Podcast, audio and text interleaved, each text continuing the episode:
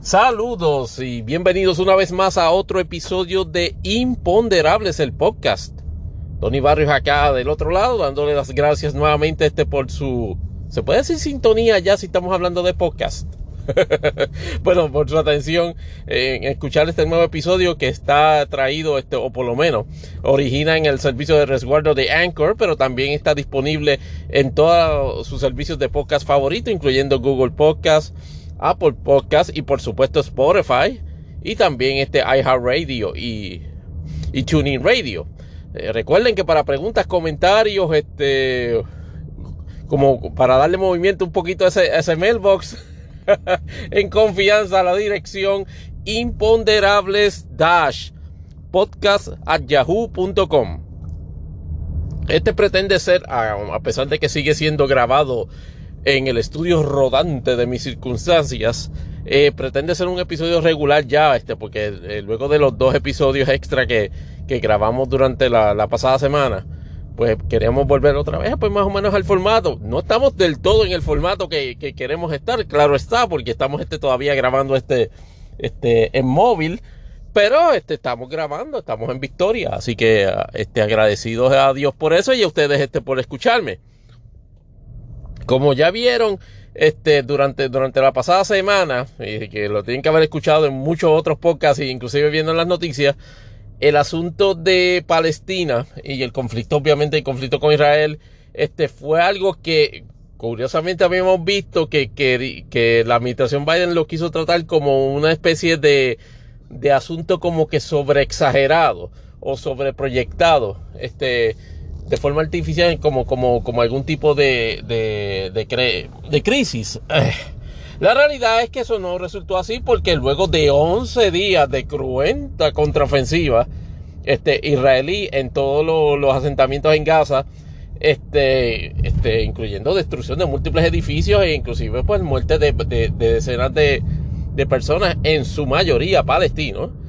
Eh, finalmente, este, se dio un, cese al fuego que aparentemente ha sido aprobado por ambas partes, por Israel y por Palestina. Pero en el transcurso de esos eh, pasados 11 días, la administración de Biden este, em, empezó con un trato no necesariamente el más eh, serio al, al issue de, de, efectivamente de cómo tratar de este asunto, particularmente en su interceptación o, o, su, o en su envolvimiento con, el gobierno de Israel para que cesara en lo que se podía interpretar el primero o segundo día como una represalia aceptable en el contexto de actividad militar, porque si mal no recuerdan, pues esto lo, provocó esta última escalada, la provocó este pues el lanzamiento de alrededor de unos dicen 1500, otros hablan de 3000 misiles este desde eh, desde posiciones este, controladas por el grupo Hamas hacia, hacia el, este, sectores metropolitanos de, en, Israel. Y eso pues gracias a Dios este, que, que, Israel cuenta con un sistema que se llama el, el Iron Run, este, que es un sistema, como les dije en el episodio, me parece que para de episodios anteriores, que es bastante similar o que actúa de una forma similar a lo que este, funcionaban los, los misiles Patriots durante la primera guerra del Golfo. Esto es como en una escala como que más, este, más, más, estilo ciudad. Pero, pues producto precisamente de esa situación, el gobierno de Israel eh, anunció, hasta inclusive por Twitter, de que, de que, de que el payback este venía, y vaya si vino, fueron 11 días este, cruentos. Este, inclusive donde, donde el ejército de Israel, o por lo menos el, el gobierno de Israel, este, atacó, destruyó edificios, donde curiosamente pues este, albergaban este según según describían este posiciones este del grupo Hamas que como mucha gente que, que, oye otros podcasts este de geopolítica saludos Mr. Tonita saben perfectamente la percepción de Estados Unidos y de Israel ni se diga es de que Hamas son grupos terroristas y en el contraataque Israel destruyó facilidades donde ellos estaban pero en, en un caso que nos llamó poderosamente la atención este, atacó posiciones donde a su vez estaban este, elementos de prensa o oficinas de prensa como la de Associated Press. Y eso creó un escándalo, por decirlo así, una situación un poco este, delicada para, para Israel, que efectivamente estaba este, dinamitando oficinas de prensa Y eso con, con, con, las, con, las consecuencias físicas y de proyección de imagen en, en cuanto a que, eh, en, cuanto a que ese, ese tipo de ataques pretendía controlar o inhabilitar la, la facultad que tendría Palestina o, el grupo Hamas, si se quiere, con respecto a cómo proyectaban las comunicaciones este, de los desarrollos de este conflicto o de este episodio del conflicto. La administración de Biden estuvo como que bastante pasiva en esos primeros tres días y cuatro, inclusive hizo, hizo manifestaciones en el contexto inmediato del ataque de Hamas a Israel, este, este, apoyando o el, derecho de Israel de defenderse de, de esos ataques. Sin embargo, a medida que, la contraofensiva pues se, se, tornaba más cruenta y obviamente desproporcional, porque esa es la realidad, llegó un punto que se volvió desproporcional. Comenzó entonces la presión de Casablanca a Israel este, en, en, términos claros de que había que bajarle ya a la, a la contraofensiva, porque ya se, ya se estaba, ya se, ya se estaba proyectando o ya se estaba llegando a niveles de abuso. Y eso inclusive es difícil de articular o, de concebir en un, conflicto bélico, este, donde se entienden que las, que las, dos partes han estado en ese tipo de, de, estado de situación por mucho tiempo. Pero la realidad es que la capacidad bélica, particularmente en este, en, este episodio, demostró claramente este, de que, de que el alto el fuego era, era necesario, si no iban a, este, iban a morir muchísimas personas este, de las que ya han muerto en, ese conflicto en las áreas de ocupación este, palestina, en, la franja de Gaza. Y entonces, eh, finalmente, eh, parece que hubo apretadita de tuerca este, de la administración de Biden a Bibi Netanyahu, en las cuales le dejaron dicho de que estaba bueno ya el, el, el power play que está teniendo a nivel de a nivel interno en Israel de apelar a este a, esta ofensiva este, este feroz contra contra contra Hamas contra los palestinos con el propósito de pues este este este unir fuerzas o, desviar la atención pública a una situación que está enfrentando durante los pasados años este donde en el momento que Benjamín Netanyahu pierda control de pierde control del gobierno, está en la cárcel por una situación en donde ya fue procesado y se, le, y halló culpable este por corrupción, lo cual no ha sido posible, como quien dice, completar el proceso por el hecho de que se mantiene en el poder como primer ministro.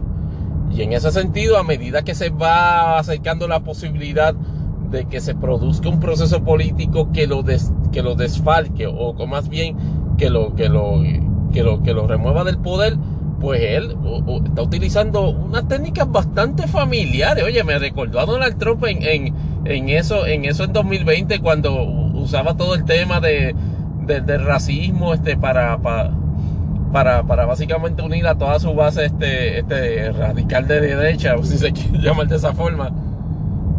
Y, y, y, lo, y lograba este cierto, ciertos desarrollos o ciertas tendencias en, opinión pública en las cuales había un, un rallying por decirlo así, una unión de propósito detrás de, Donald Trump, o por lo menos de las personas este que lo, que lo apoyaban en ese momento. Pero en este caso se dio, se dio esa, ese cese al fuego y e Israel y como Palestina por el momento, por el momento, por el muy breve momento, este, pues es una crisis superada. Este, me, enteré, me parece que esta semana, que el secretario de Estado Wilken ya estaba, ya estaba ya este, en, ruta, ya había llegado a Israel con el propósito de ver de qué, de, qué forma se reanudan o se establecen planes concretos.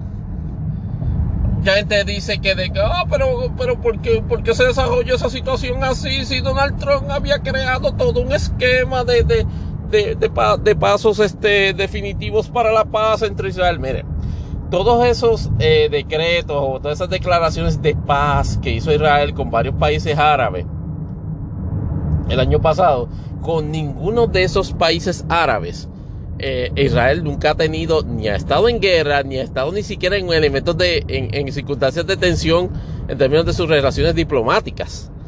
Claro que es una proyección en términos, eh, en términos de imagen pública internacional de, que Israel, de, mira, qué bien yo me llevo con todos los, con, que, muchos países árabes yo me llevo, mira. Pero fíjate, curiosamente con Palestina no, no, no, hubo arreglo. en la administración de Trump y hasta ahora no lo ha habido en la administración Biden. O sea, el, el, el asunto en el conflicto entre Israel y Palestina sigue tan, tan álgido como, como siempre, si se le quiere llamar.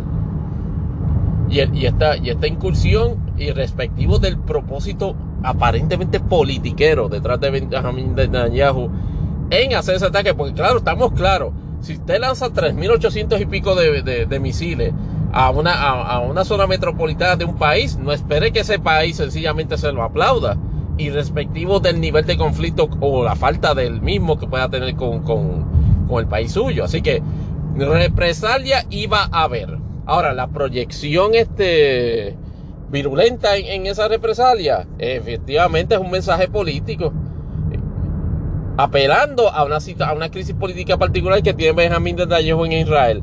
Que si se le va a resolver o se le va a poner peor en este, en este cese el fuego, producto de este cese el fuego, ya veremos. Pero en el caso de la administración Biden le dio la oportunidad ahora pues de concentrarse nuevamente en, en aspectos de asuntos domésticos. Y en eso lo trae a una semanita un poquito complicada, donde tiene, me parece que son como de 4 a 5 de sus proyectos legislativos más fuertes. Wow. Y eso que es un V6. Me acaba de pasar un dos Charger V6 creyéndose que era un. un Demon. Y entonces, este, básicamente, eh, el primer básico del episodio. Joe Biden está bregando, este, pues, obviamente con su, con su plan de infraestructura, con el American este, este Job Plan, está trabajando con, con lo de la comisión bipartita de lo, este, o, la pretensión de que esa comisión sea bipartita, de acuerdo a los incidentes del 6 de enero, y está bregando también este con un proyecto de reforma, de reforma de derechos de, del voto. Y, y, esa, y esas legislaciones han estado medio trancaditas. Obviamente, en el, en el, en el, el proyecto entiendo yo que más importante o el que más le apremia es el de, el de, el de, el de infraestructura. ¿Se acuerdan que habían comenzado en 2.3 e, e, ese proyecto este, que se había anunciado hace como, como un, mes, un mes y medio atrás? Ya han hecho concesiones, ya la administración de Biden le bajó 500 billones a su propuesta, pero aún así no ha podido lograr este, este, convencer a por lo menos a, los 50 senadores republicanos este, que, se requieren, por lo menos en el Senado, para, para efectivamente este, eh, eh, aprobar esa legislación. Y aquí pues este hubo, ya le digo, una contrapropuesta republicana, la cual pues no fue, no fue aceptada. Pues porque como ustedes saben, los republicanos en, en contraofertas de esta índole, pues siempre van a tirar mucho más bajito. Y otro, otra, otra ley, otro proyecto de ley que están tratando de aprobar, este, y que estaban tratando la administración de Biden de crear un momento de impacto en términos de imagen pública era lo de la reforma policíaca a nivel federal, buscando desde que se hubiese podido aprobar este eh, para ya para la fecha del aniversario este pues de, de los eventos este que culminaron con la muerte de George Floyd. Eh, casualmente estamos grabando este episodio ese preciso día y no no hay, no hay posibilidades de que, de que, de que, esa, de que legislación esté, esté ni, ni remotamente esté aprobada. Eh, aunque se está trabajando este, con, con varios este, elementos en el Congreso este, para lograr alguna negociación en esa dirección. Obviamente están usando el día de hoy como una especie de palanca este, de, de, presión para que efectivamente se siga moviendo el asunto. Este, esta, es la reforma este, la que trata de establecer este, mayores controles este, este, en, términos de la, de la, forma en que se evalúa la labor de la policía, este, este, particularmente en, este, en estos patrones obvios que se han desarrollado durante los, durante los pasados meses en Estados Unidos con movimientos este, de intervención este, con ciudadanos este, donde se llevan a cabo ciertos actos donde aparentemente el único elemento motivador para llevar a cabo esos actos o, incurrir en violencia excesiva eh, con esas personas es o la raza o el sexo de, de esas personas.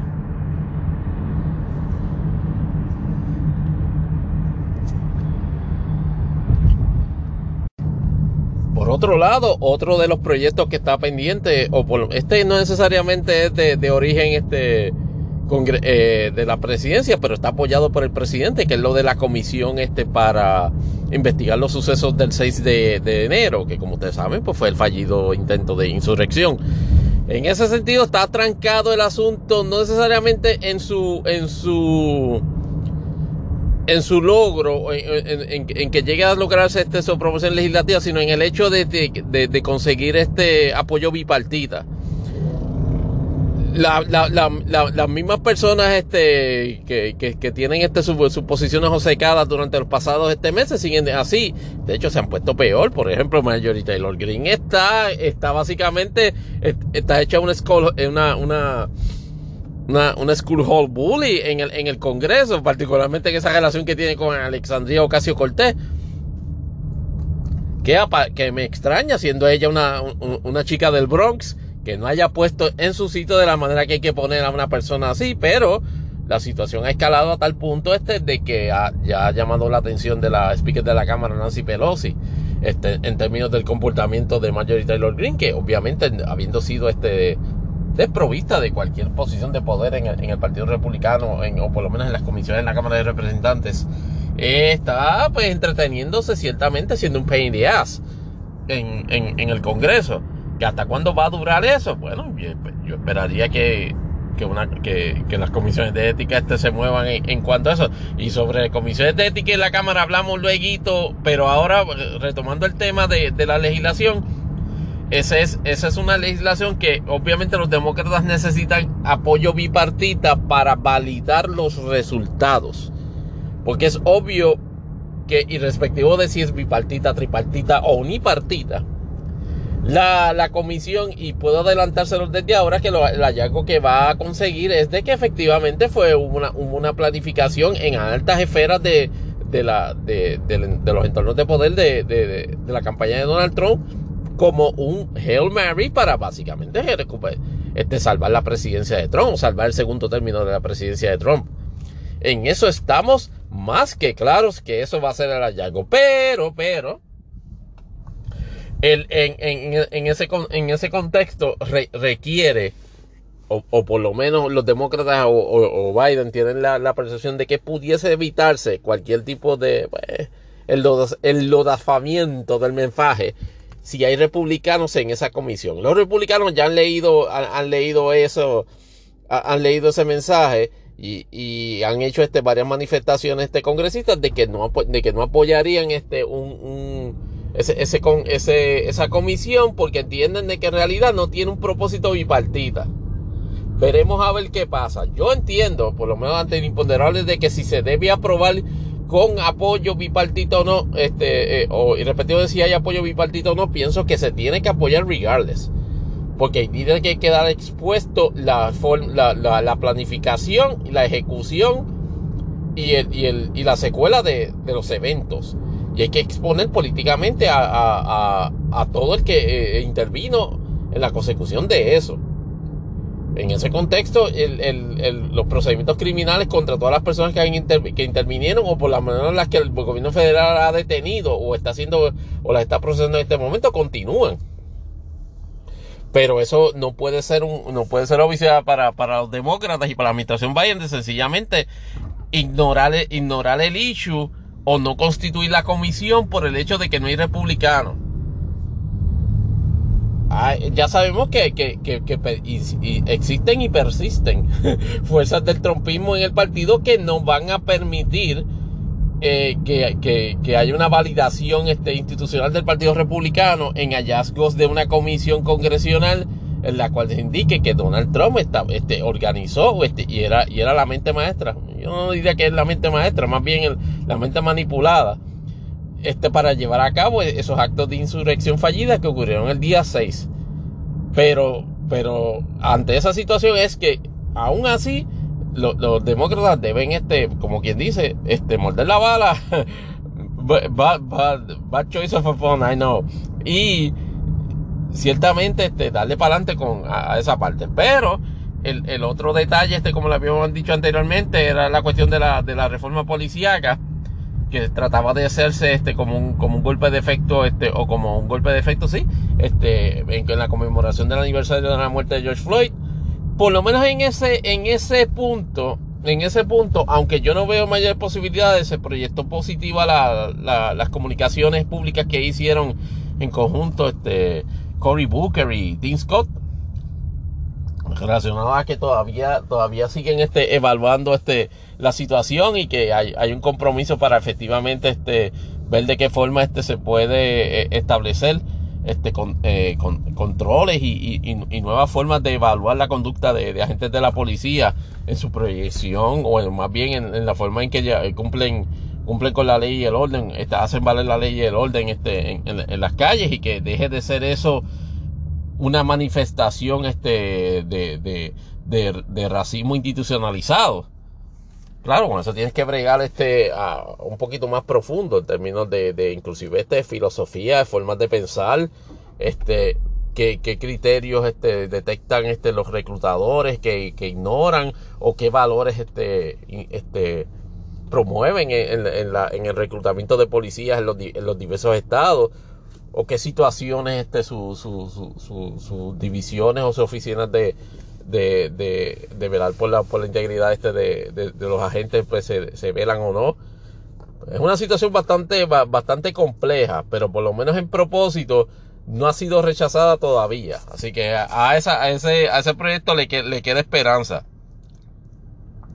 El otro proyecto que, que también estaban este, este mirando es el de, el de, habíamos hablado de infraestructura, habíamos hablado de eh, la policía, habíamos hablado de la, de la, de la comisión del día 6 de enero. Sí, exacto. Eso es lo que está, está cubierto esta semana. Biden ha tratado este, todas las maneras, particularmente ese de infraestructura, hacer sus golpes de efecto también publicitarios. Le quedó genial esta semana lo de su visita a la planta Ford este, para y, y, y, todo, y todo el espectáculo que hizo con, el, con, con su corrida 060 en, en, en la nueva.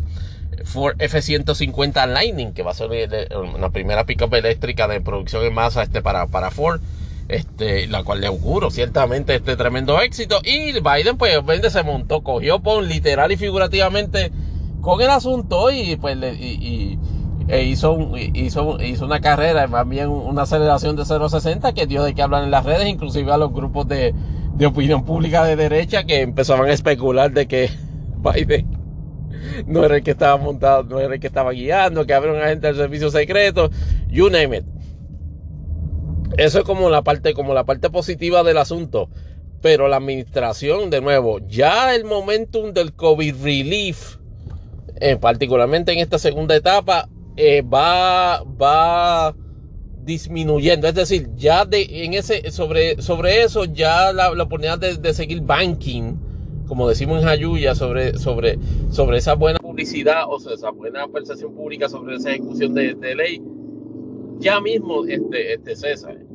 Y en ese sentido, pues la, pues la administración va encontrando cada vez mayor dificultad. No era lo mismo aprobar un, este, este fondo para sencillamente salvar al país este, de, por, por los estragos que había este causado y sigue causando la enfermedad del COVID-19 que ahora este, establecer ese, ese mismo propósito o esa misma intención en planes prospectivos mucho más allá de lo que se estima que sería el, el donde se puede declarar ya o se va a declarar, esperemos, bajo control el, el COVID-19, que me parece que estamos hablando de, de, finales de este año.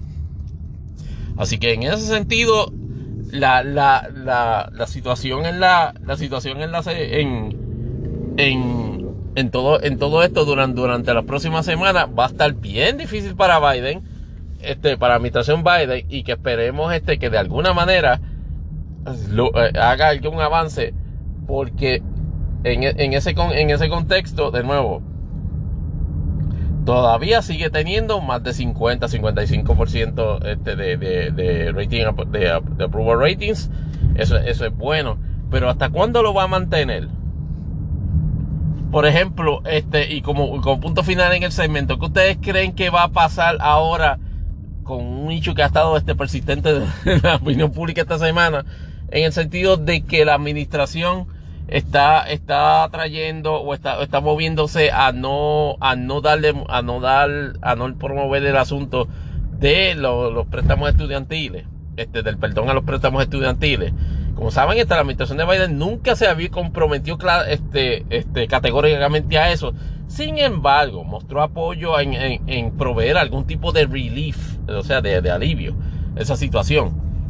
El problema es que que como les decía, este, la, situación con respecto al issue de los préstamos estudiantiles, no empecé a que no, había, no hubo, nunca hubo compromisos categóricos.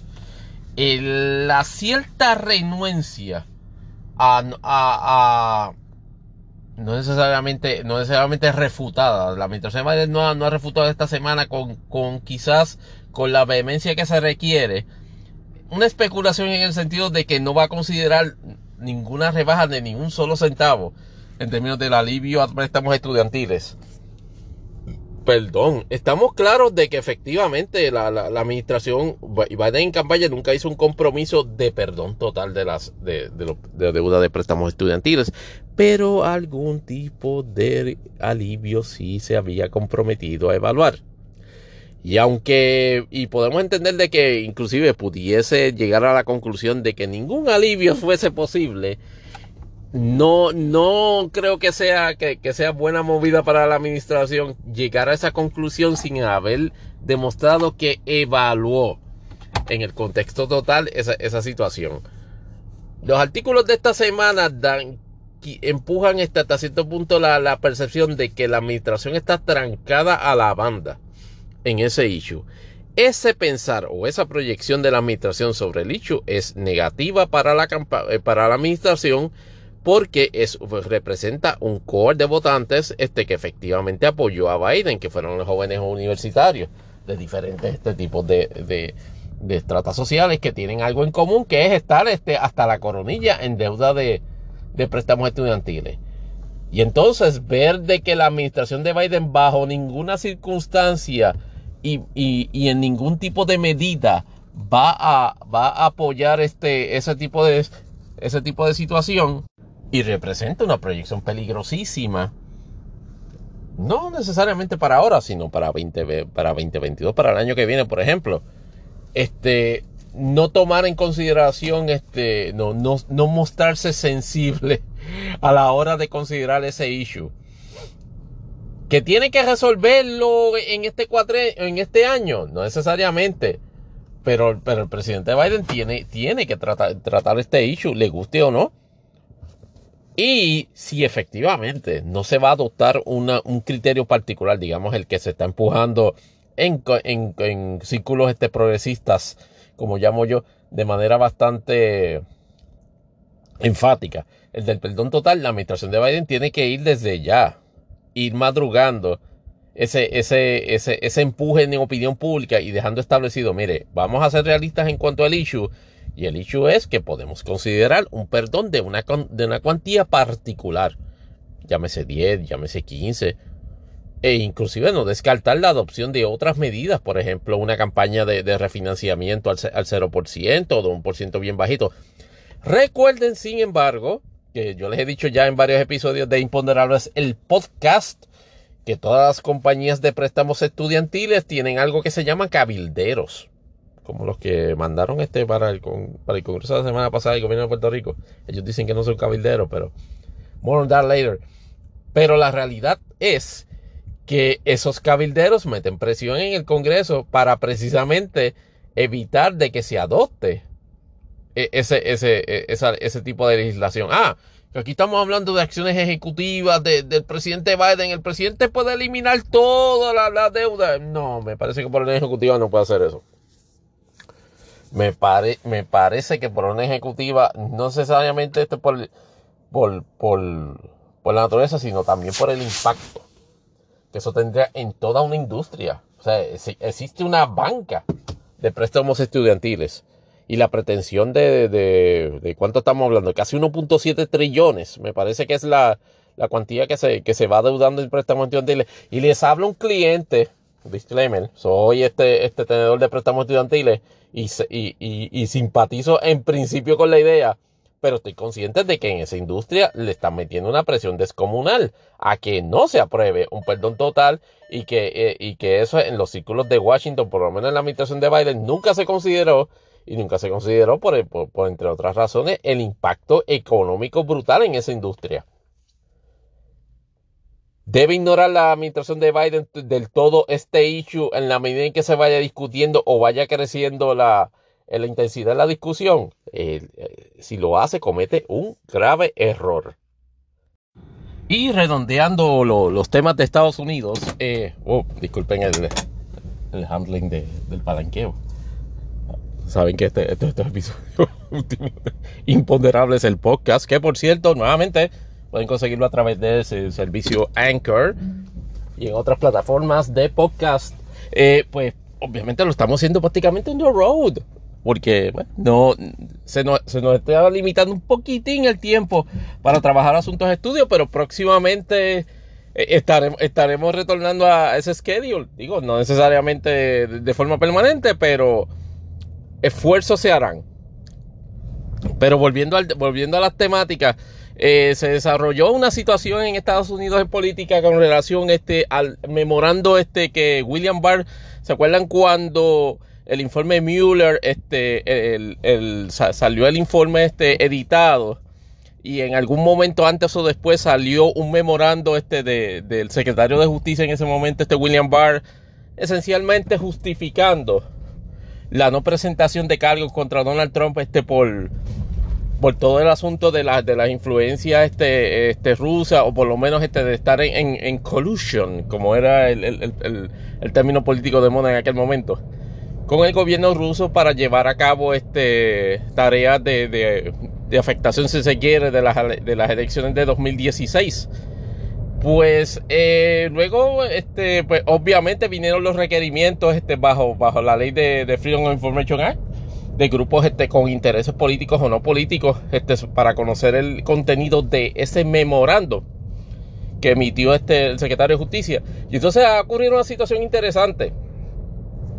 Eh, hubo una determinación de, un, de, un, juez federal, me parece que la fue Amy Jackson, donde ordenó precisamente la, diseminación en su totalidad de ese memorando. Eh, insinuó o por lo menos dejó planteado este, este, la juez en, la resolución o en la orden de que efectivamente este, er, era menester conocer públicamente las verdaderas intenciones del secretario de justicia en aquel momento a la hora de usar este, pues el, el parlamento que usó en aquel memorando o en la versión redactada del memorando, porque de eso es que se trata. En realidad, lo, que, lo que transmitió, lo que transmitió en aquel momento el, Departamento de Justicia a través del secretario Bar fue como una especie de, de digesto de lo, de lo que realmente contenía ese memorando. Y ese memorando es el que en su totalidad estaban están buscando esos grupos de interés obtener este copia del mismo. esta orden del juez así lo, así lo, lo, lo establece, lo dispone, valga la redundancia pero curiosamente el Departamento de Justicia, bajo la jefatura de Merrick Garland, en la administración de Biden, ¿saben qué, acaba de hacer? Le está pidiendo un relevo de esa orden al juez. Dice, pero ¿cómo?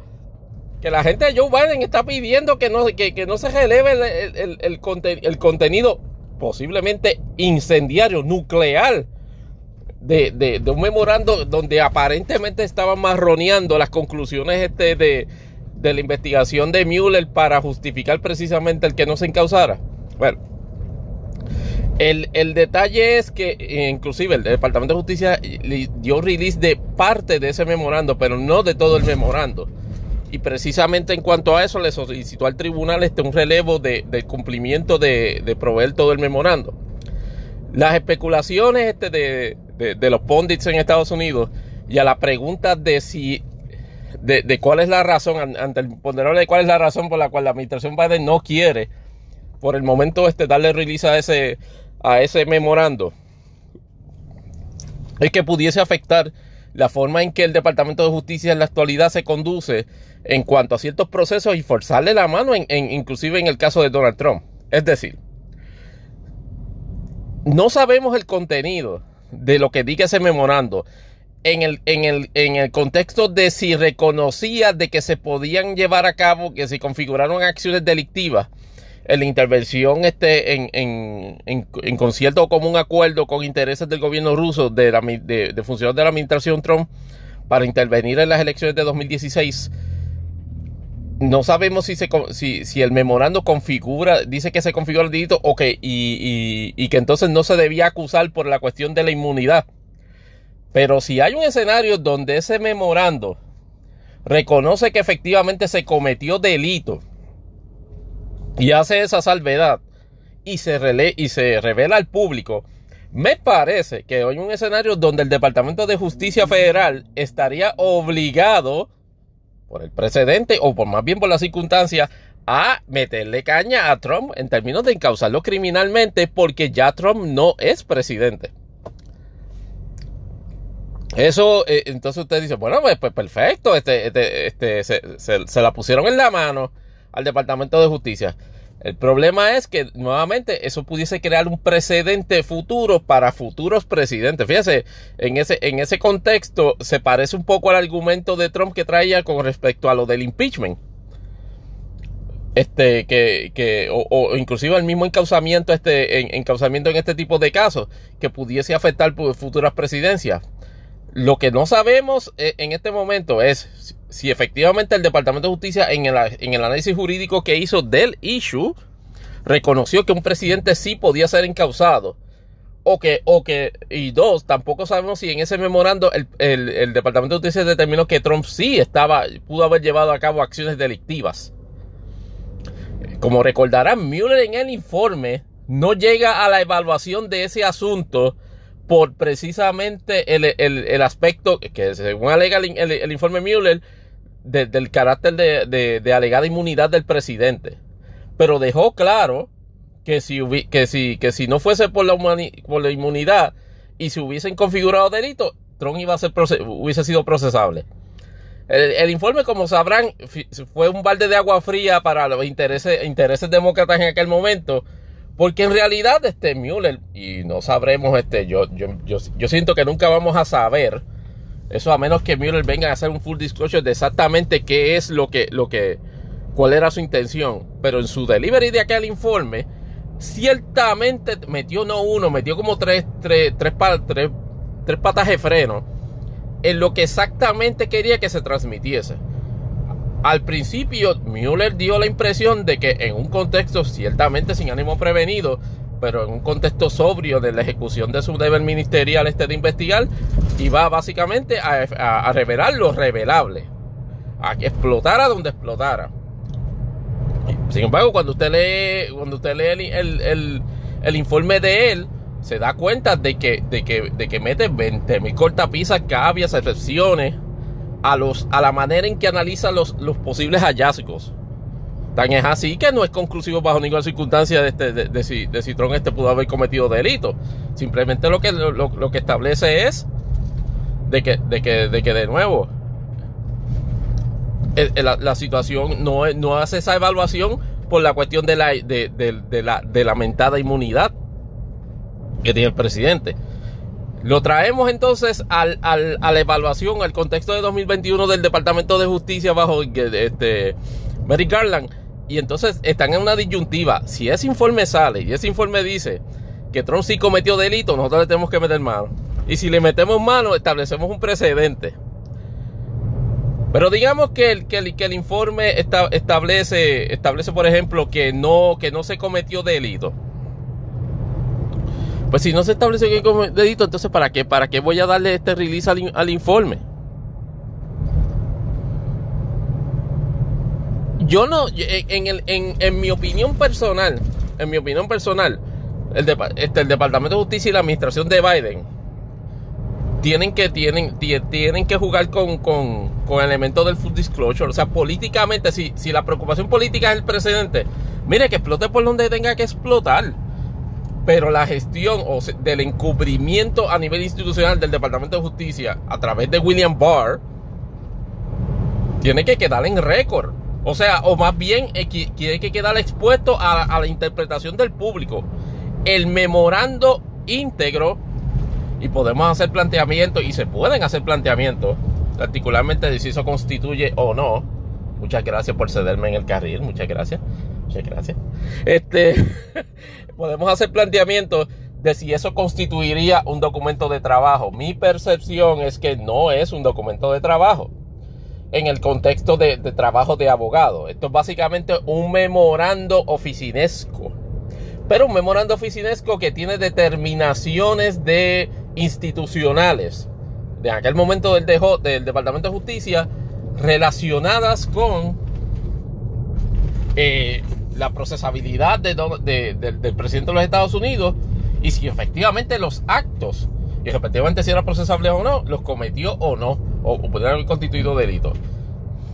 Hasta ahora esa, esa, esa, es la postura. La administración de Biden no, no quiere revelar la totalidad del contenido del, memorando yo no sé si vayan a, a, a, ser exitosos en ese planteamiento. Yo quisiera que no lo fuesen.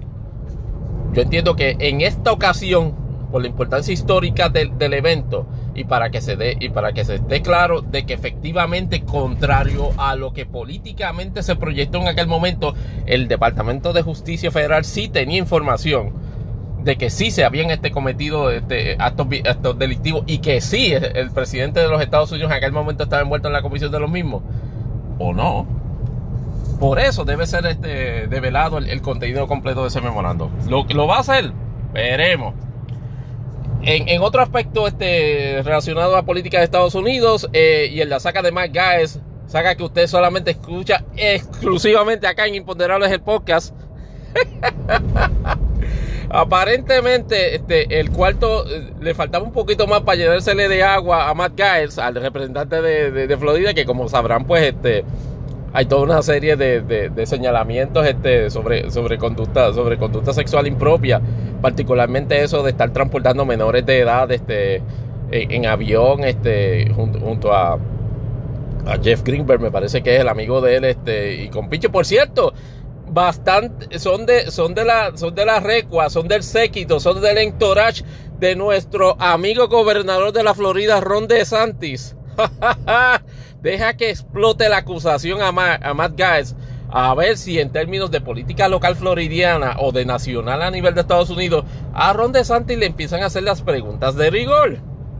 Porque la realidad es que, como habíamos visto en episodios anteriores del, podcast, este, se, le, se, le complicó, se le complicó la situación en el contexto de que Greenberg, que era un era el, el, tax counter eh, en un tax advisor, o sea, un, como un jefe de, de colecturía, un jefe de, de hacienda de uno de, uno de los condados de, en Florida, se declaró culpable de una serie de delitos y estableció, este, me parece que en la declaración de culpabilidad, unas circunstancias específicas donde aparentemente este, otros hombres estuvieron con él cometiendo la serie de delitos de la cual se, está declarando culpable y que insinuó que aparente que hay una persona menor entre las personas con las que ella estaba este, envuelto en esos actos.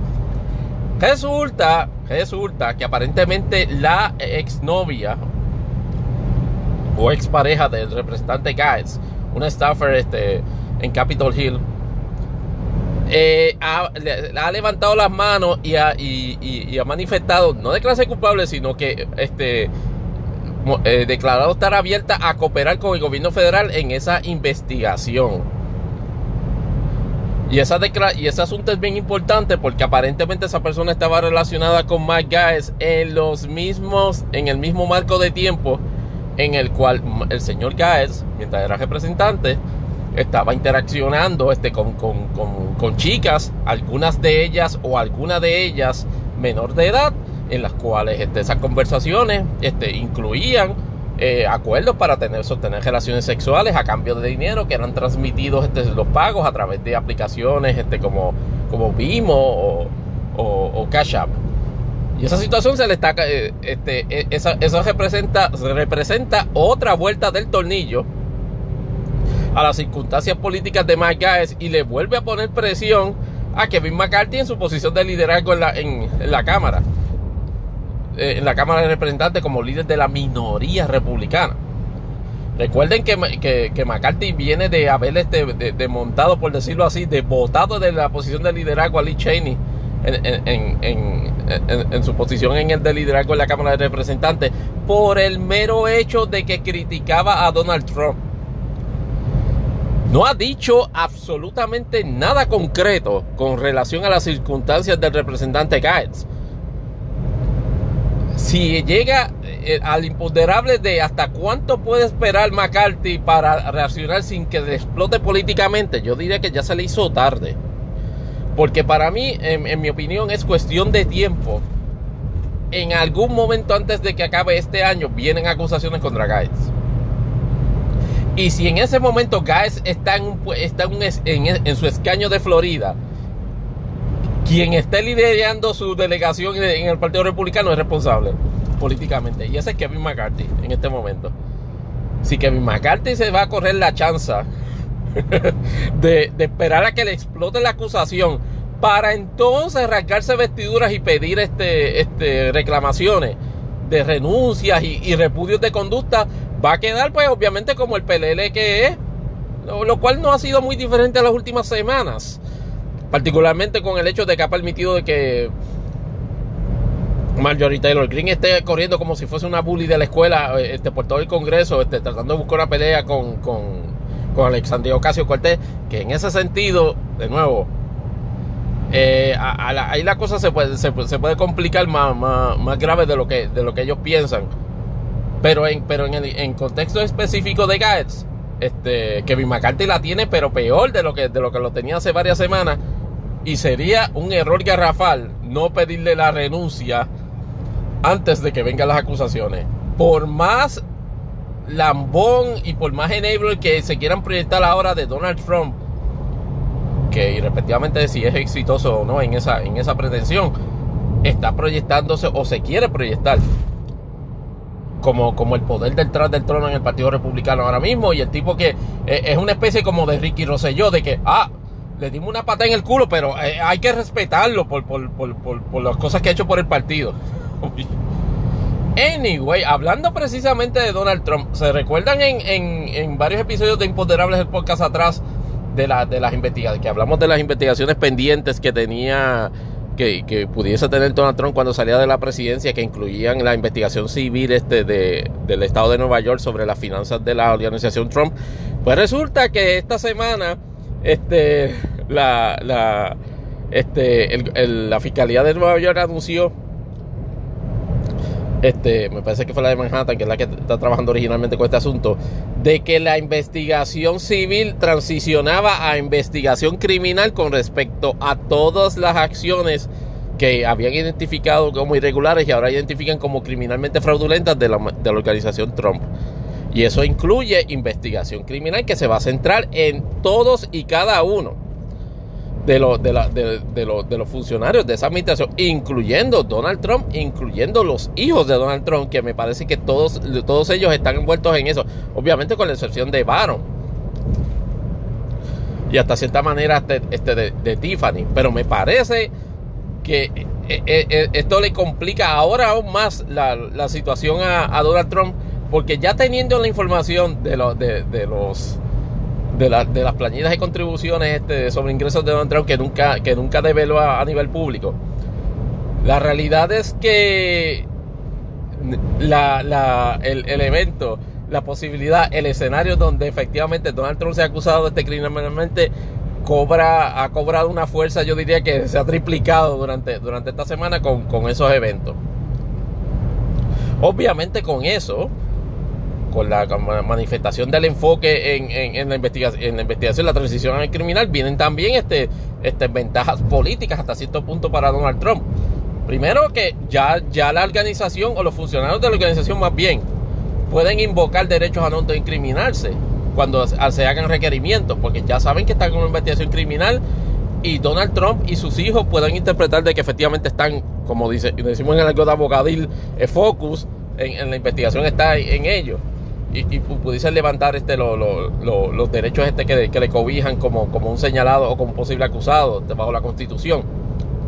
El otro detalle que, estoy viendo es que van a tratar de palanquear el, esas circunstancias de que, la, de que la investigación se está centrando ya en un contexto criminal contra Trump como una especie de, de, de palanque reversa para justificar, o más bien van, van a usar el hecho de su prominencia este, en, en, en las filas del Partido Republicano como, como, como un spin de por qué es que está haciendo este, este procesado o por qué se está centrando las investigaciones este, sobre él o por qué las investigaciones ahora están teniendo un carácter criminal, este, un contexto eh, delictivo criminal. Entienden o van, o van a tratar de empujar el spin de que, bueno, lo que pasa es que como Trump ahora es es el líder del Partido Republicano, ahora le quieren tirar a la mala. Yo, entiendo que ese spin va a funcionar para un carajo, porque lo que primero que cuando esto llegue a nivel de gran jurado, y que me parece que la noticia también es que aparentemente el gran jurado está, va a sesionar sobre, sobre este asunto. Si va a sesionar sobre este asunto, gran jurado va a recibir pruebas este, de, del Ministerio Público, o más bien de Fiscalía, para que sea persuadido a autorizar, de, este, autorizar acusaciones. En el momento, al, gran jurado, por default, le importa tres carajos las, implicaciones políticas que pueda tener e, ese asunto, por lo menos por disciplina de institución. Ah, que pase otra cosa, veremos. Pero me parece que eso no va a detener los procesos. Y obviamente el, Trump y su, y su gente van a hacer las proyecciones este, políticas este, y de opinión pública con relación a eso tan pronto bajen las acusaciones. Pero insisto y persisto desde episodio 1 Wow, wow, wow. Suave. Insisto y persisto desde episodio 1 de que eso es irrelevante a la hora de determinar si efectivamente cometió los delitos. En ese sentido, siempre lo, siempre lo he reiterado, Donald Trump, todos los patrones de conducta que llevó a cabo en términos de utilizar la posición no, no planificada de venir a la presidencia de los Estados Unidos todas sus conductas conllevaron un aprovechamiento ilícito que provocó este, ganancia personal ilícita, llevando a cabo todas sus gestiones como presidente. Y en ese aprovechamiento ilícito se montaron toda la familia Trump y se montaron todos los allegados de la organización Trump. Así que esta investigación nada más, esto es un, esto es como quien dice, esta es la puntita del iceberg. Veremos en las próximas semanas qué, va a pasar con eso, si van a citar a gran, eh, al jurado a declarar a funcionarios de la administración de Trump. Cuando digo administración de Trump sería en este caso de la organización de Trump. Ah, inclusive no, no descarto que, que, funcionarios de la misma administración de Trump este, puedan ser este, llamados a declarar el gran jurado. Esas son malas noticias, porque en la medida que no llamen a uno, quiere decir que, que la, investigación está enfocada en uno, en, en la otra persona. Y en ese caso Trump dudo que lo vayan a llamar a gran jurado. Pero entonces, volviendo al, otro detalle, a, la otra, noticia. ¿Se acuerdan que hace un par de semanas atrás, este, eh, me parece que un par de episodios imponderables hablamos de la situación de Chris Cuomo, este, con, con, el hecho de que estuvo interviniendo este en, en asesorando a su hermano Andrew Cuomo en, en todo aquel escándalo este de, de, hostigamiento sexual que de hecho no se ha resuelto y que de hecho no ha sido adjudicado bajo ninguna circunstancia a favor de él. Debo admitir inclusive, sin embargo, que ese, que ese escándalo le ha bajado bastante la potencia en términos de, crear un, de crear lo que yo llamo la pared de presión pública, tipo Ricky renuncia al gobernador Cuomo y no ha estado en posición, por decirlo así, defensiva o vulnerable a, renunciar. De hecho, él ha continuado toda, su gestión de gobernador de, de forma, yo puedo decir que de forma normal, de forma normal, y e inclusive este, anunciando nuevos progresos en el levantamiento de restricciones este, para, con relación al, combate de, contra el COVID-19. Pero eh, parece ser que, como les dije en, la, ocasión anterior, se formó mega bochinche en CNN a nivel de que Soccer, Jeffrey Soccer, el, como quien dice, el, CEO o el, gerente general de CNN, tuvo que hacer un town hall con, con la emplomanía para dejarles entrever de que aunque de, que, de que todo estaba tranquilo, pero que ciertamente habían hablado con Chris como y le habían dicho este que había cometido un error y, que fueron categóricos en, en, en manifestarle su desaprobación. Pero se reitera la gerencia en que ningún castigo más allá de ese señalamiento, de ese regaño, de ese reglazo, no va, no va a prosperar, o sea, no, se, no va a ocurrir. Y eso es lo que aún en, el, en este momento está creando problemas en, en, CNN. Obviamente hay una tensión añadida con, toda la situación este de, Time Warner, de AT&T, que básicamente se está quitando de todo, está botando, eh, está, escupiendo el, bolo alimenticio de haber hecho una, esa adquisición descomunal este de, de, Time Warner Media y logró, este, gracias a sus buenas relaciones con Discovery, este, básicamente hacer, hacer un, hacer un, un spin-off de toda su operación mediática y crear, y crear una unidad nueva junto a Discovery. Obviamente las interrogantes y aparentes preocupaciones de lo que se ven en los artículos de periodísticos. Hay una preocupación, hay canillera en la emplomanía de CDN sobre qué va a pasar con nosotros. Mira, que, que, que TNT ya no, ya no vamos a TNT. ¿Quién, quién, quién, va a coger esto? Aparentemente Discovery se va a quedar trabajando, trabajando a CNN como uno de sus la, corporación producto de los elementos de Time Warner Media Discovery se van a quedar este manejando esta CNN. Pero entonces volviendo al asunto de, de, Chris, que es otra preocupación añadida, porque mucha, mucha gente de la empleomanía del canal de acuerdo a informes periodísticos este, que he leído, está, eh, a crear una roncha laboral descomunal. Hay personalidades del canal este, féminas que inclusive han hecho manifestaciones de, de, desagrado sobre lo que hizo Chris y sobre la forma en cómo el network está manejando esto. Y ahí ante el imponderable de si CNN está, está manejando bien la crisis de Chris Cuomo, ¿no? No la está manejando bien, la, está haciendo peor. La situación es la siguiente. Están, estando de un momento dado ya vedado de cubrir elementos de, relacionados al gobernador, de los cuales hubo ya el primer balón permitiéndole a él concederle entrevistas que eran este, bien graciosas y ya que divertido a Chris, ah, que Andrew, que tú eres feo, no, que mamá me quiere más que a mí.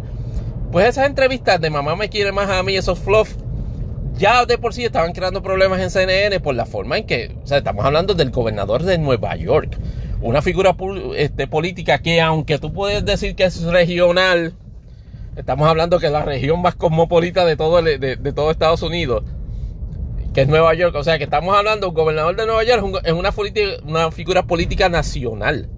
Los issues de Nueva York esencialmente son nacionales.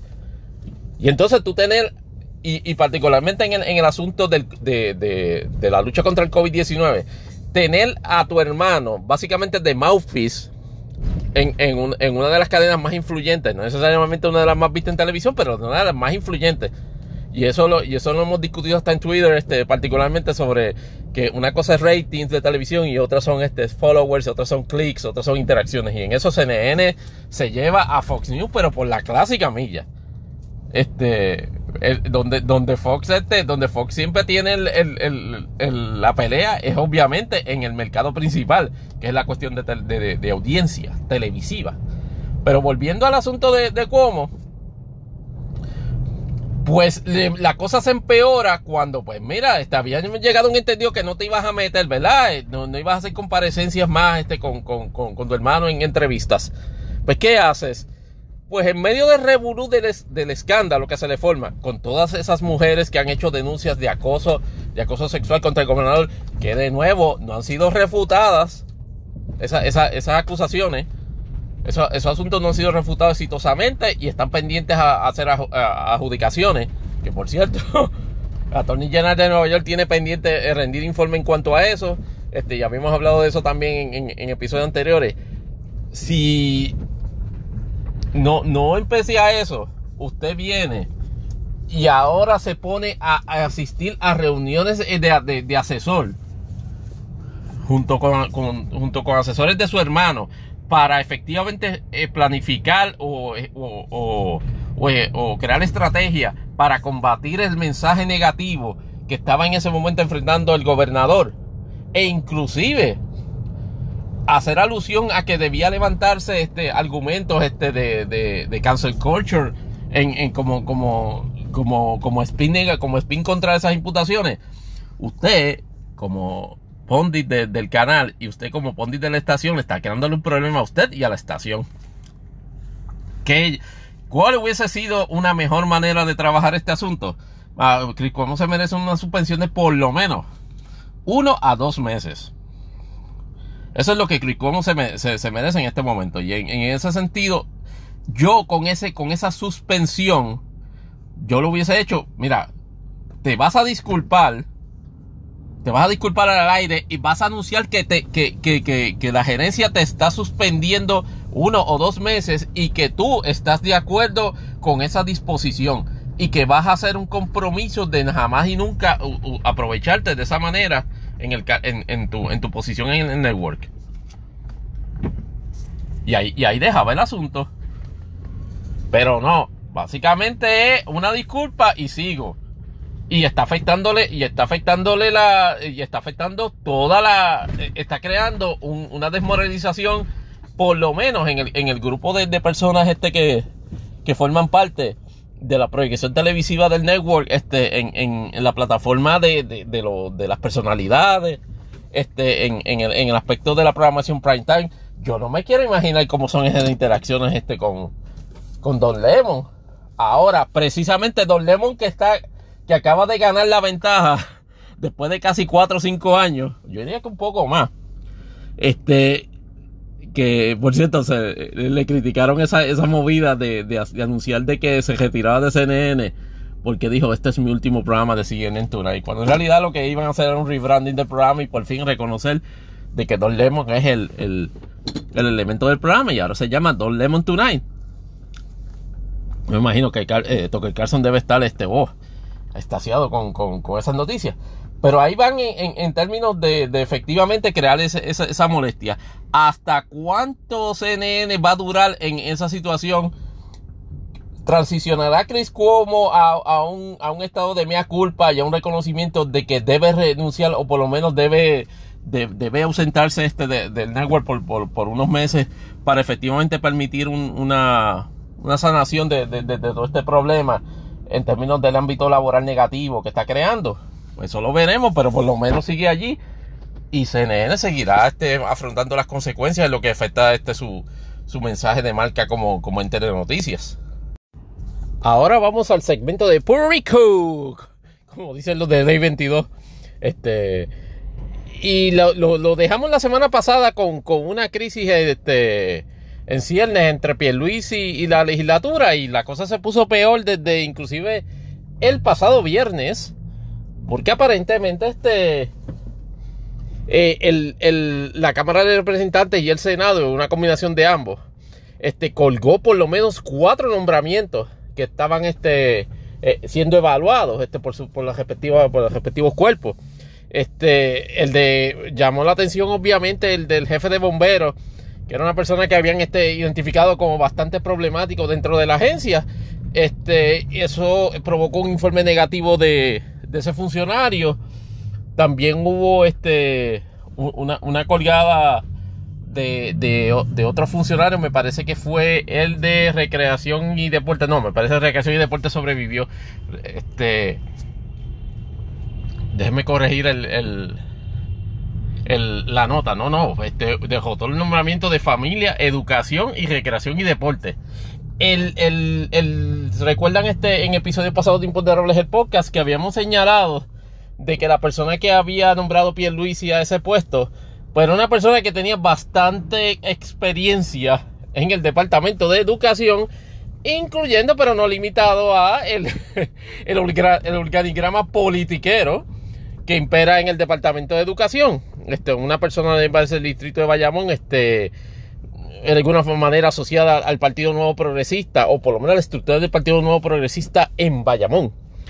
Eh, desde, el saque, pues obviamente las, influencias, o por lo menos el, talk of the town a nivel legislativo, era que precisamente por el envolvimiento marcadamente político partidista en esa agencia que de por sí, y eso es, es algo que usted podrá escucharlo en este podcast y molestarse, lo podrá escuchar en radio.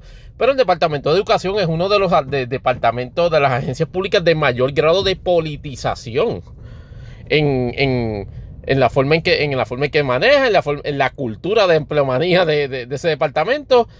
Y es, algo que es una combinación de tradición y abuso de derecho. Este, lo, llamo yo.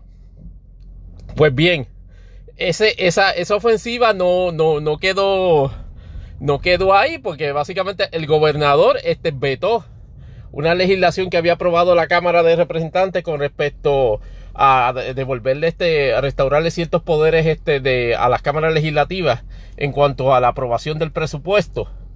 Pero entonces ese no fue el último disparo. El último disparo vino este hace como un par de días, donde esencialmente eh, la Cámara de Representantes emitió un informe negativo con respecto a la posible confirmación del secretario de Estado o del designado secretario, el que era designado ya secretario de Estado, porque ya no ni siquiera está en propiedad, Larry Seilhammer. La saga de Larry Seilhammer es particularmente interesante porque la colina en la que ha decidido morir Tatito Hernández, ese, vuelvo, insisto, y esto es opinión personal de este podcast, va tiempo que yo no veía un, político tan estúpidamente regodeado en, su marca de, desacierto, de, su proyección desacertada en política, como él. Porque José Luis Dalmao yo, yo puedo entender hasta cierto punto este, que, que, lo disfraza más bien con una tonalidad de sobriedad en, el discurso. Un tipo que esencialmente no proyecta sobriedad. En el caso de Tatito Hernández, lo, pasmoso es que tú, eh, puedes ver de, de, entrada que no está ni política ni ministerialmente preparado para el puesto. Lo que está preparado es básicamente para correr una agenda, conociendo el hecho de que efectivamente, aunque su mayoría es exigua o más bien este, estrecha, es lo suficientemente fuerte, por decirlo así, para desarticular cualquier iniciativa del gobernador Pierluisi. Y en este caso estamos hablando de nombramientos en el, Ejecutivo. E inclusive están, por ejemplo, a, secuela de lo que pasó en educación, se está rumorando de que, de que el gobernador va a proponer a, que nombren al secretario este, interino, este Eliezer Ramos, en secretario en propiedad.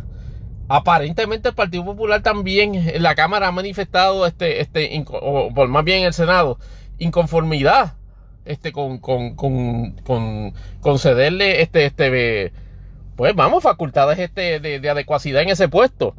Y el imponderable es qué es lo que exactamente piensa el Partido Popular que está logrando con este tipo de, de movida.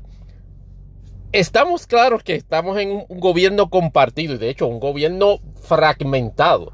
Porque si el PNP y el PPD no se han enterado, la mayoría de las cosas ahora las tienen que resolver en la mayoría de las deliberaciones con votos del Partido Independentista Puertorriqueño, del Movimiento Victoria Ciudadana y del Partido Dignidad. Eso sin contar las apariciones este, o, las contribuciones de, senadores y representantes independientes. La situación, este, particularmente en el, Partido Popular, e, evidentemente están tratando de y eso hasta cierto sentido en, política no los culpo. Pero hace rato que le están leyendo el carácter pusilánime a nuestro gobernador Pedro Pierluisi. Y cuando digo que le leen el carácter pusilánime, lo que entienden es que Pedro Pierluisi no tiene, eh, por decirlo así, fortaleza política para mover a todo el core de su, de su delegación en Cámara y Senado e inclusive persuadir a gente fuera de su entorno político a lograr propósitos particulares. Y en este caso de Seyhammer, desde el día 1, el presidente de la Cámara particularmente ha dicho, y como es un puesto que requiere la aprobación de Cámara y Senado, de que no va a dar pie, iba a dar pie a la aprobación, a la, o la confirmación o a la, o a la postura favorable del nombramiento de Seyhammer, a menos que se hicieran unos compromisos legislativos por parte del gobernador, más bien unos compromisos este de, de, de, de forjar o de, o de aprobar unas leyes específicas la proyección durante todo este tiempo en la discusión pública o en la controversia ha sido de que la Cámara lo que ha, ha planteado es meramente un chantaje. Y de hecho, es mi opinión ante el imponderable de que efectivamente es un chantaje. Pues sí, es un chantaje. Ah, que políticamente se ha permitido. En eso estoy, en eso estoy claro. Esa es, esa es la naturaleza del animal, de lo que se llama de este gobierno compartido. Lo que pasa es que en este tipo de situaciones, particularmente en los nombramientos de secretarios de gabinete, la mejor estrategia política es permitirle algo al Ejecutivo que monte toda la gente que quiera montar, a menos que sean satanistas o a menos que sea Ricky Rosselló, more than later, ese, ese, ese, en, en ese tipo de escenario, usted como oposición política, inclusive en un escenario donde está eh, gobernando de forma compartida, no le es conveniente políticamente establecer ese parapeto constante de que estamos en verano del primer año y todavía Pierluisi no ha podido constituir su gabinete. Eso lo que le da es, le da municiones a la, a, la, posición política, en este caso al PNP y a la administración de Pierluisi, para señalar a la, legislatura popular como obviamente el culprit de, la, de, todo, de, toda la, de todo el atraso este, este, causado por ese, por ese intervencionismo inspirado puramente en politiquería. Yo reconozco que en la mayoría, que muchos de los nombramientos que ha, que ha, que ha traído a la mesa, y sabe Dios en cuántos más, puede estar consistente hasta cierto punto la figura de la inadecuacidad del candidato. Puede estar consistentemente presente el elemento de, de, de lo que yo llamo pasquinerismo político por encima de sus cualidades profesionales o sus actitudes profesionales por, eh, este, y que eso pudiese dar un motivo en términos de opinión pública, pudiese dar como que un resguardo, una validación al Partido Popular, estar básicamente eh, este, cayéndole a pedras a cada nominado. Sin embargo, llega un momento en que lo que se proyecta como una fiscalización sana fácilmente puede cambiar a proyectarse como una especie como obstruccionismo. Y ahí es que hace rato está cayendo Tatito Hernández y, y José Luis Dalmao.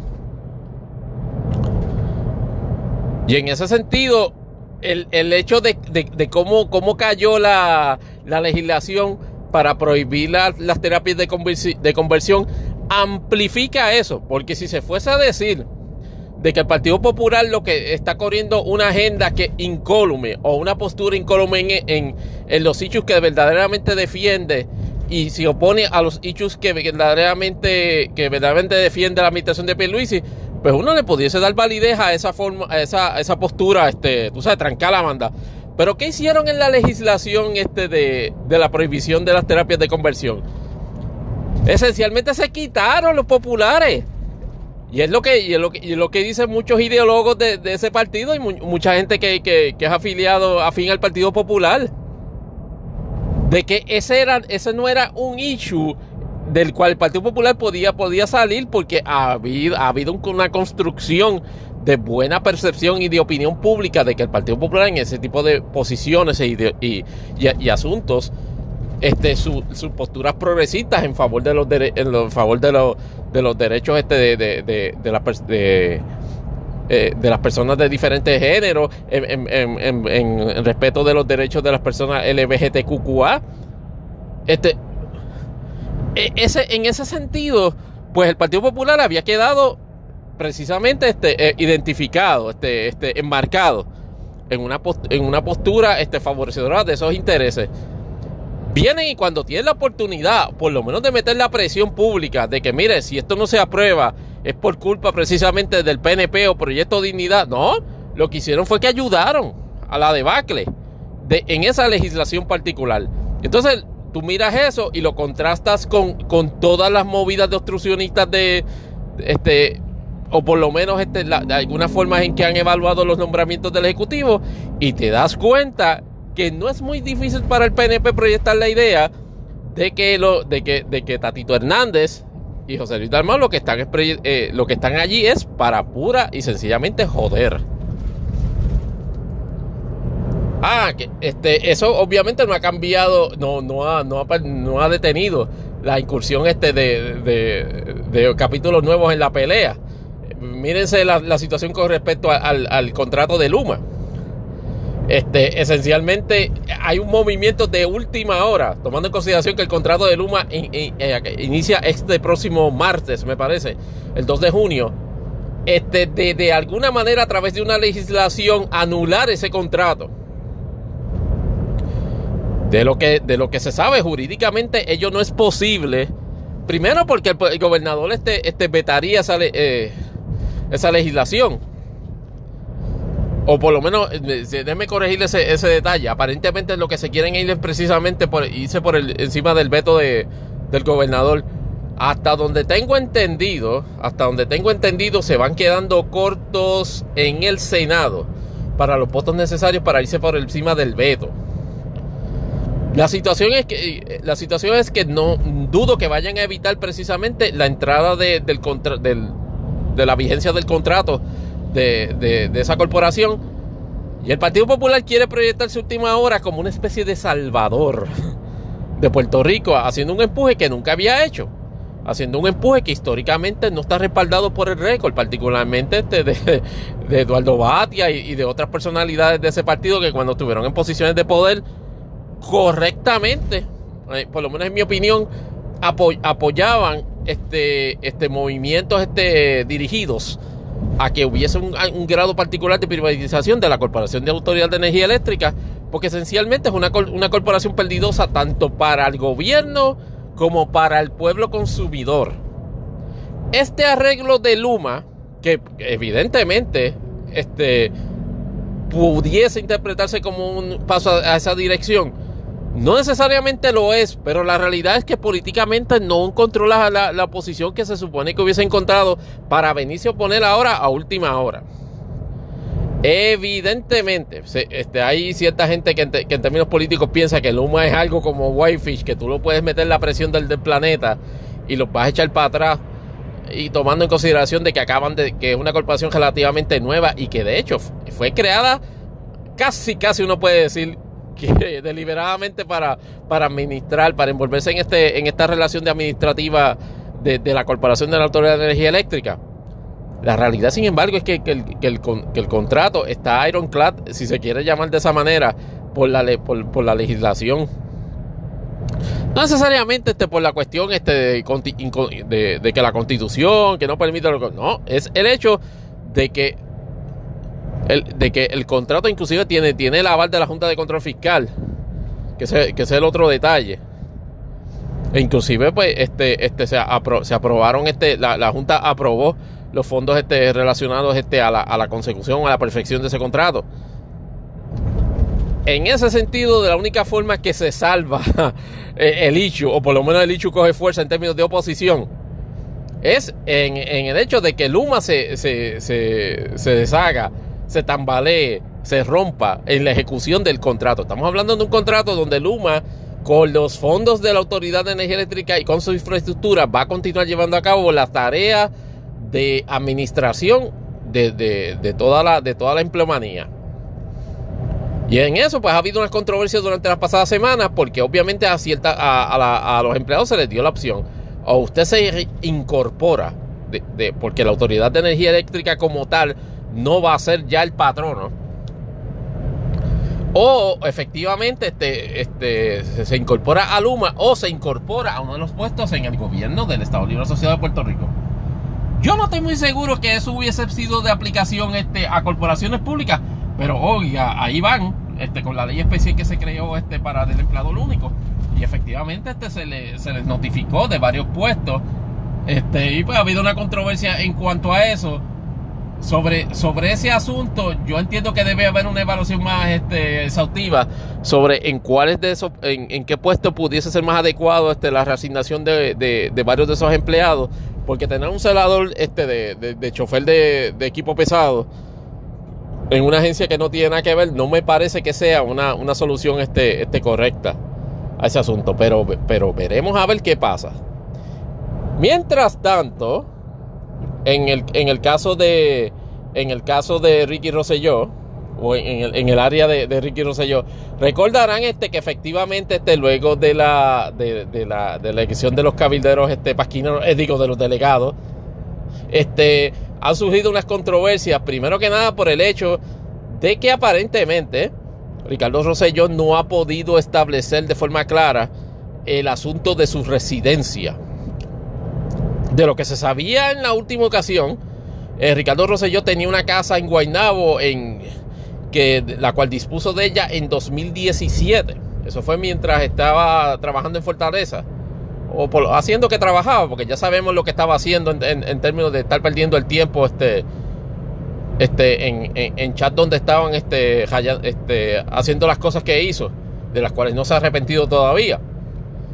Pero entonces, eh, según las comunicaciones o aquel intento fallido de relaciones públicas que hizo a través de aquel artículo del New York Times, pues nos enteramos que en algún punto de, nos habíamos enterado que en algún punto de, de, principios de año, del 2020 me parece que fue, o, o de principios de 2021, que en 2020 había adquirido una residencia de un millón de dólares, dicho sea de paso, en Virginia.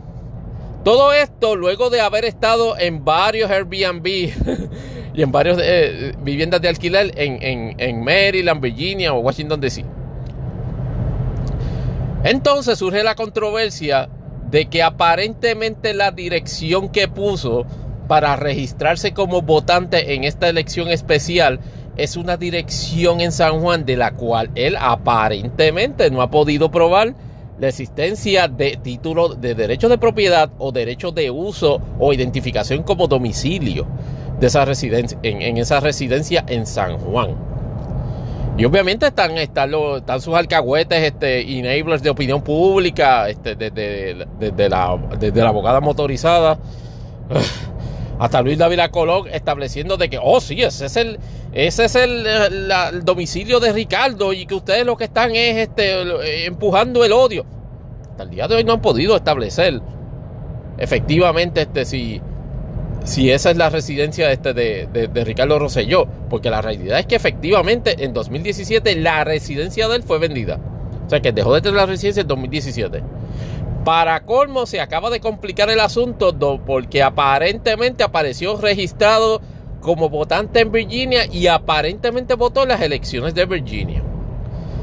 Y ciertamente hay, hay una, una, un área gris en cuanto a eso, en el sentido de que una persona puede estar registrada como votante en varias jurisdicciones, pero lo que no puede hacer es esencialmente votar en dos eventos, en dos eventos en dos eventos idénticos en la misma jurisdicción. Es decir, la ventaja que se tendría o, el, el, recuerdo que tendría Ricardo Rosselló en este escenario es que como Puerto Rico no se vota en elecciones presidenciales, él no tendría que votar, él no, él, no tendría, no, no estaría obligado, o por lo menos no estaría vedado a votar en una elección presidencial en Puerto Rico, porque en Puerto Rico no hay elección presidencial.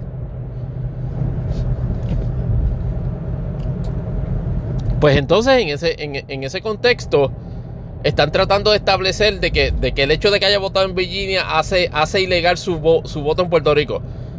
No, ese, ese, para mí no es el punto el que haya votado en Virginia. El punto que, el punto que, levanta sospecha, que levanta un cuestionamiento legítimo, que ya vi que finalmente este lo, lo, evaluaron, este, o más bien progresó, un referido al Departamento de Justicia este, con relación este, al, al a, la petición que hizo la, Comisión Estatal de Elecciones, o por lo menos los, los, comisionados electorales de, todos los partidos, menos del PNP, relacionados al cuestionamiento de eso, porque los votos de él y de su esposita Beatriz fueron arrestados. Y entonces ese, ese, señalamiento, ese cuestionamiento sobre la legalidad del voto trae secuela el cuestionamiento de la legalidad del puesto. es decir, Ricardo Rosselló piensa, o la gente de él piensa, que como es un nombramiento writing, o por lo menos fue una aspiración hecha, una candidatura en writing, no está obligado a cumplir con ninguna disposición de ley. Hay que ser una combinación de fotuto e idiota para asimilar esa, e, esa idea o para tomar esa idea como válida, porque bajo esa inarticuladísimamente estúpida idea, premisa más bien, saludos Elizabeth Torres, eh, tendría cualquier persona de cualquier país, en bajo cualquier circunstancia, después que tú lo pongas writing. Este, tú sabes, Shigeru Miyamoto, si lo, si lo nombran writing, que, que vive en Tokio y nunca, y, hasta donde sabemos, nunca está en Puerto Rico, a decir, puede ser delegado. Porque salió, porque salió electo writing. Mire, la, realidad es que no. al imponderable de si Ricardo Rosselló está en ascuas el, el, su nombramiento su nombramiento como delegado congresional? mi, respuesta es que sí, que está en claro y como dicen en Jayuya, Jeopardy. Precisamente porque no ha cumplido con otro de los requisitos para ser delegado, que es tener residencia o domicilio en Puerto Rico o en Washington, D.C., donde Ricardo Rosselló tendría, si acaso, un elemento de domicilio. Es en Washington, eh, es en Virginia, en Puerto Rico. Él no, él, no tiene residencia desde 2017 y él, y él no ha pisado terreno puertorriqueño desde 2019. o sea, me, pueden creer que ahora están, están, este, están como quien dice, weaponizando el hecho de que Ricky no pise, no pise este suelo boricua porque, ay Dios mío, este, eh, eh, él es un, un preso político, es un refugiado político. Es lo que es un refugiado de sus propias cabronerías. Porque en términos psicológicos, Ricardo no quiere venir a Puerto Rico porque sabe que la mayoría del pueblo lo desprecia. Ricardo Rosselló sabe perfectamente que el día que anuncie que viene a venir, conforme a lo mejor lo obliga la ley a juramentar en su puesto de comisionado electoral, va a tener una manifestación no muy agradable en el aeropuerto o en donde quiera que él se vaya, eh, sea convocado a llevar a cabo ese acto. Hay unas fobias o unos miedos fundados e infundados con relación a esa circunstancia. Sí, pero la realidad es que esto, todo esto es producto de lo que ya, de lo que ya hemos explorado y que fue, obviamente, hizo crisis en el verano del, 2019. Ricardo Rosselló, en ese sentido, tratar de justificar o, o, o tratar de establecer de que ah, por el grado de animosidad que se le tenga, y eso, pues, es materia de debate, porque hay gente ahora que dice que porque tiene 66 mil votos ha sido validado y, y refrendado. Pues veamos, partiendo de esa premisa, no tiene él la obligación ahora de que, tiene, de que está en un puesto electivo o, un, puesto este ministerial como es el de delegado congresional, la obligación de venir a, Puerto Rico y dar cara por lo menos en asumir ese puesto y de hecho asumir y dar cara con respecto a qué va a hacer, cuáles van a ser sus funciones. Yo estoy seguro que Ricardo Roseño no va a venir un carajo. Aquí le van a dar la vuelta a eso para que pueda juramentar esta etapa por Zoom. Aquí le van a dar la vuelta a eso, Ricardo. En el peor de los escenarios, Ricardo lo que va a hacer es juramentar desde, el terminal. Ricardo Rosselló tiene miedo. Y, y, Ricardo Rosselló lo que tiene es miedo de afrontar la verdad.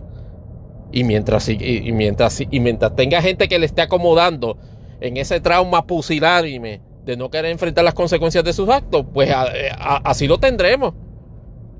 Ya veremos cuando empiece a pulular en el Congreso y empiecen este, eh, todos esos congresistas, este, esos staffers, a, who the hell is this guy? Y empiezan a sacarle a los staffers a, a los congresistas, mire, pasó esto en 2019, congresista, y pasó aquello otro.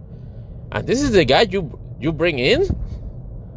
Get the fuck out of here. Eso como, como mínimo que pudiese pasar. Claro, aquí de nuevo sabemos que el propósito no es cumplir con alguna agenda ideológica estadista. Aquí el propósito es eh, este, darle un resguardo psicológico a Ricardo y montarlo en la ola, en la noción de que, de que Puerto Rico lo perdonó, de que está reivindicado políticamente y de que tiene una oportunidad de regresar. Pero no es que hasta que físicamente no lo haga, no, no se va a concretar. Y la música solamente se puede enfrentar en la dirección que, está, que, que disparan las bocinas, de frente. Mientras no lo haga, mientras no enfrente la música en esa dirección, poca oportunidad le veo a, Ricky Rosselló de ser este refrendado por la historia. Bien, y ahora este continuamos con nuestro segmento random en la parte final de este episodio de Imponderables del podcast, que como lo dicta la rutina de las últimas semanas, cada vez se pone más eh, accidentado en la forma en que va a grabar. No vas a creer, este, en este momento estoy caminando, haciendo, haciendo una de mis caminatas nocturnas mientras estoy grabando esta última parte del episodio, but what the hell? Lo, que, sea necesario para producir este, este, este, este, este, episodio y con mucho cariño lo transmitimos. Queremos dejar en claro, sin embargo, este, varias, varias situaciones, este, apuntes pendientes que nos habían quedado en el, con relación a los tópicos que habíamos hablado con relación a lo de Estados Unidos y Puerto Rico en los dos segmentos anteriores de, del de este episodio. En cuanto a Puerto Rico, parece que se recrudeció la, guerra entre, entre Pipo y Tatito porque aparentemente el gobernador anunció la cancelación de todos los destaques que empleados del gobierno tengan en la legislatura. Así que eso va, de, a privar a, la legislatura de, me imagino que cerca de más de 100 empleados que están destacados allí, que pertenecen en realidad a oficinas de, y agencias del gobierno. Así que veremos a ver qué va a pasar con eso. Obviamente algo que no habíamos discutido con respecto al el asunto de la de, la, de esa queja y la colgada del nombramiento de Seyhammer, en el sentido de que otro nombramiento que se colgó también, este, me parece que por informe legislativo, es el del Contralor de Puerto Rico, me parece que es el señor Manuel Torres.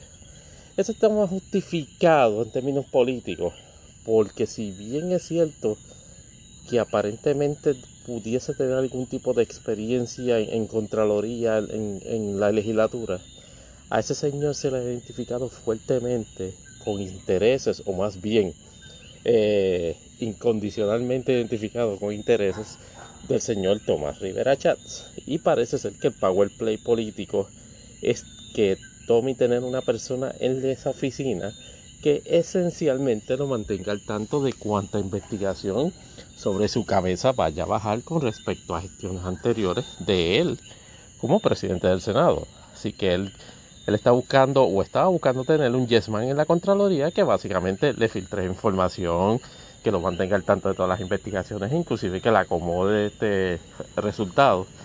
Eso parece que se lo telegrafió desde hace rato la oposición popular y por eso fue que en, ese, en esa misma sesión donde bajó la colgada del informe de Seyhammer, colgaron el informe de, de ese candidato, el señor Manuel Torres eso, eso en, cuanto a Puerto Rico se refiere, obviamente este, se está incrementando la tensión entre, eh, en términos de manifestaciones este, de, empleados de lo que va haciendo en poquitas horas lo que queda este de, la Autoridad de Energía Eléctrica este, para convertirse en empleados de Luma, los que, los que se queden.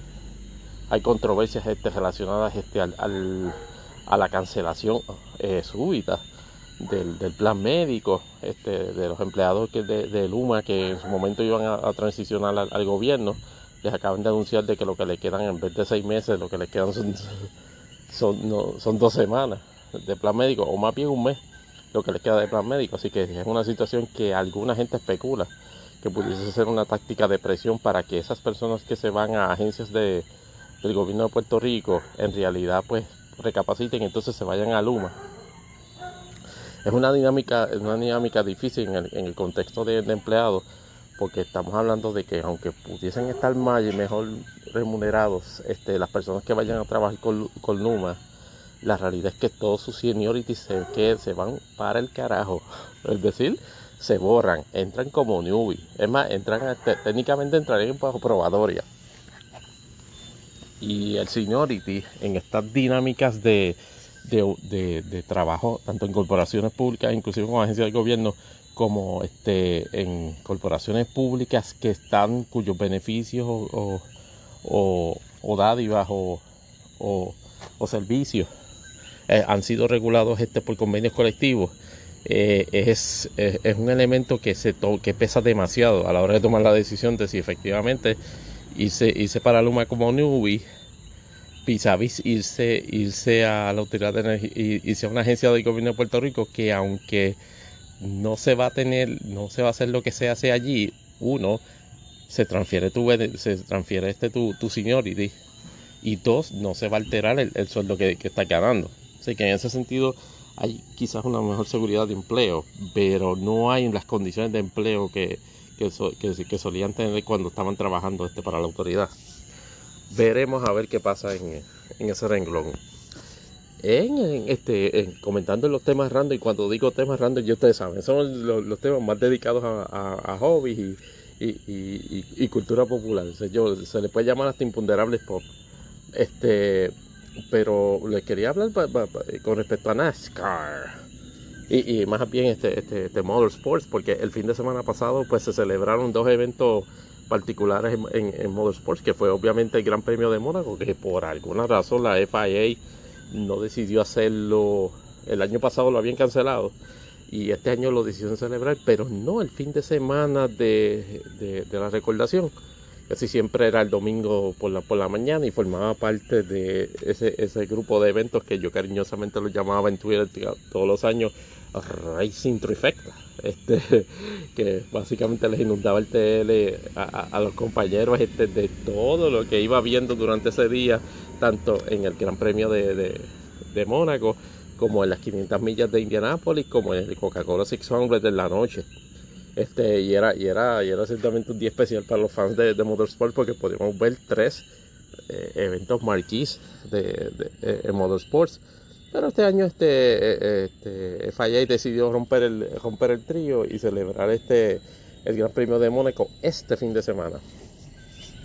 Una carrera dentro de, lo, dentro de las circunstancias. Este, el Street Course de Mónaco obviamente ofrece un reto en términos de, habilidad de driver porque este, es bastante irregular, aunque, aunque es un circuito que ya lleva más de 30, 40 años este, en, en, en competencia y es algo que el que no sepa, el, el de F1, que no haya, que no sepa cómo es eso, pues puede ver 80 mil videos este, y, obviamente familiarizarse y, tener experiencia con los veteranos del, del, género, si se quiere llamar así. Este año, contrario pues a, otros años, Lewis Hamilton no, este, tuvo uno de sus peores noches, de hecho, de sus peores tardes de hecho, este, todo el team de, Mercedes Petronas GP este, estuvo fatal porque Lewis Hamilton cualificó séptimo y en ningún momento, contrario a lo que en otras apariciones se ha dado, tuvo la oportunidad de hacerle algún avance particular. Ustedes saben que, este, que yo no soy este fan, este premier de, Fórmula 1.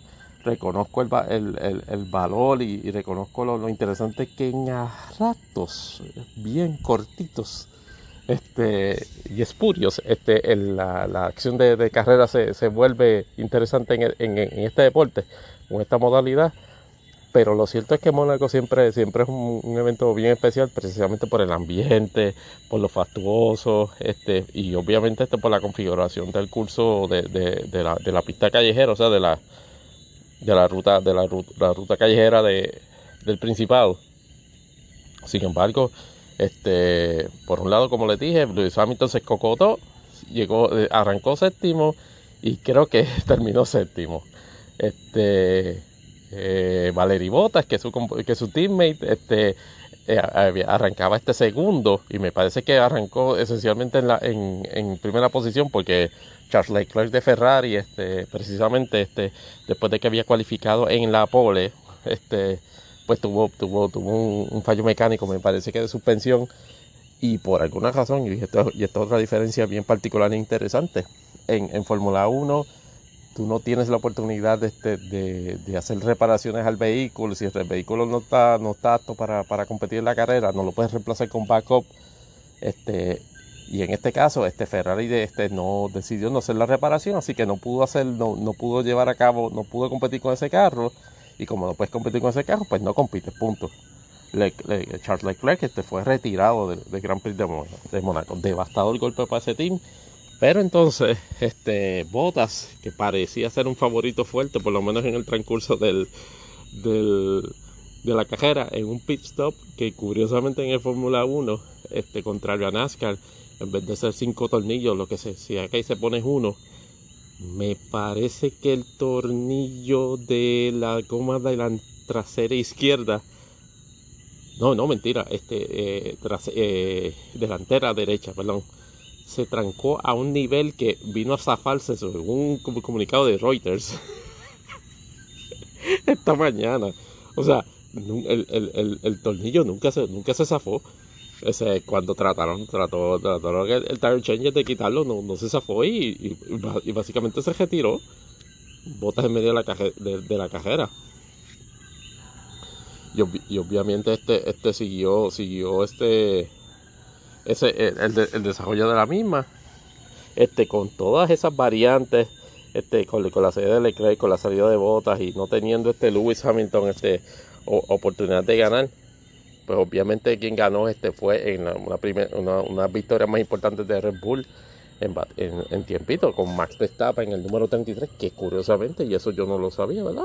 Reconozco que no estoy al tanto del, standing, pensaba que con las victorias consecutivas que había tenido Lewis en, varios de los últimos Grand Prix estaba cómodo en, el campeonato de, pilotos, pero mm, con esa victoria Verstappen se le fue al frente. Así que de momento esta temporada de F1 este, se, se ha puesto interesante, así que veremos a ver qué qué pasa en el resto de la en el resto de la temporada porque aparentemente sí tenemos una, una tenemos por lo menos un dogfight entre, entre Lewis y y Max Verstappen. Así entre Team Red Bull y entre y entre Mercedes entre Mercedes Petrona Así que we'll see about that. Pero entonces del otro lado, NASCAR se, presentó en lo que se llama, en su primera incursión en el Circuit of the Americas. Es una super facilidad que ha estado desarrollado, se desarrolló por varios años este, en, la ciudad de Austin, Texas, y que fue construida específicamente, aunque no necesariamente exclusivamente, para desarrollar el Grand Prix de Estados Unidos de Fórmula 1, que, que, antiguamente se había realizado en en varias localidades. Este, siempre me llama la atención este Indianápolis, una vez el road course de, de, Indianapolis Motor Speedway fue, fue escenario de ello. Recuerdo, no sé si creo que fue 2006, de las últimas incursiones donde Juan Pablo Montoya, cuando estaba con McLaren, este, formó un berenjenal en el, primer, el mismísimo primer lap del Gran Premio de Estados Unidos y yo siempre pensé que esa fue su ahí fue su gemate para, para que McLaren le diera una pata en ese momento pero volviendo a, a, Circuitos de América, básicamente es un track que fue diseñado combinando muchos elementos de varias, de, todas las pistas legendarias este, de, Fórmula 1, Silverstone, Brasil, este todo, ese, todos esos tipos de, de, track, el mismo Abu Dhabi, este y es, una, y es una pista, un circuito de, de casi 4 millas de 20 vueltas, este, con una peculiaridad en, en ese primer tramo que, de arranca, de que es una recta brutalmente larga, pero que entonces termina en una cuesta con una curva super aguda a la izquierda. Y eso en, las veces que se ha presentado el, el, Grand Prix de Estados Unidos en Fórmula 1, pues eso es básicamente Calamity Corner, como dice NASCAR. Y NASCAR pues fue para, para allá en su primera incursión con, el carro de esta generación en la actualidad. En COP, de hecho, hicieron la carrera en COP, Truck y Xfinity. Añádele a eso el elemento de la lluvia, porque para Austin estaba lloviendo un montón, pero para las tres series estaba bastante ready este NASCAR con, con, todo su grupo de gomas este de, para, para, lluvia. Y fue curioso porque la dinámica, por lo menos en COP, que fue la carrera que yo vi en su totalidad, este, por obvias razones, este, llamó poderosamente la atención de que, de que, de que todo el ambiente era este, este, tratando, creando como un vibe, como si fuese a de Fórmula 1, pero, pero NASCAR. Este, inclusive NASCAR, este, por las condiciones del clima, este, le permitió a, a, los teams hacer un último cambio entre gomas de, entre gomas slick y, gomas de, lluvia para el inicio de la carrera y empezó un tejemeneje de ay espérate deja ponerle slick deja ponerle lluvia este pues, entonces empezó la carrera y, entonces no estaba como que muy lloviendo y entonces obviamente gomas de lluvia este este se comportan bien bien perjudicialmente en el track este cuando está seco.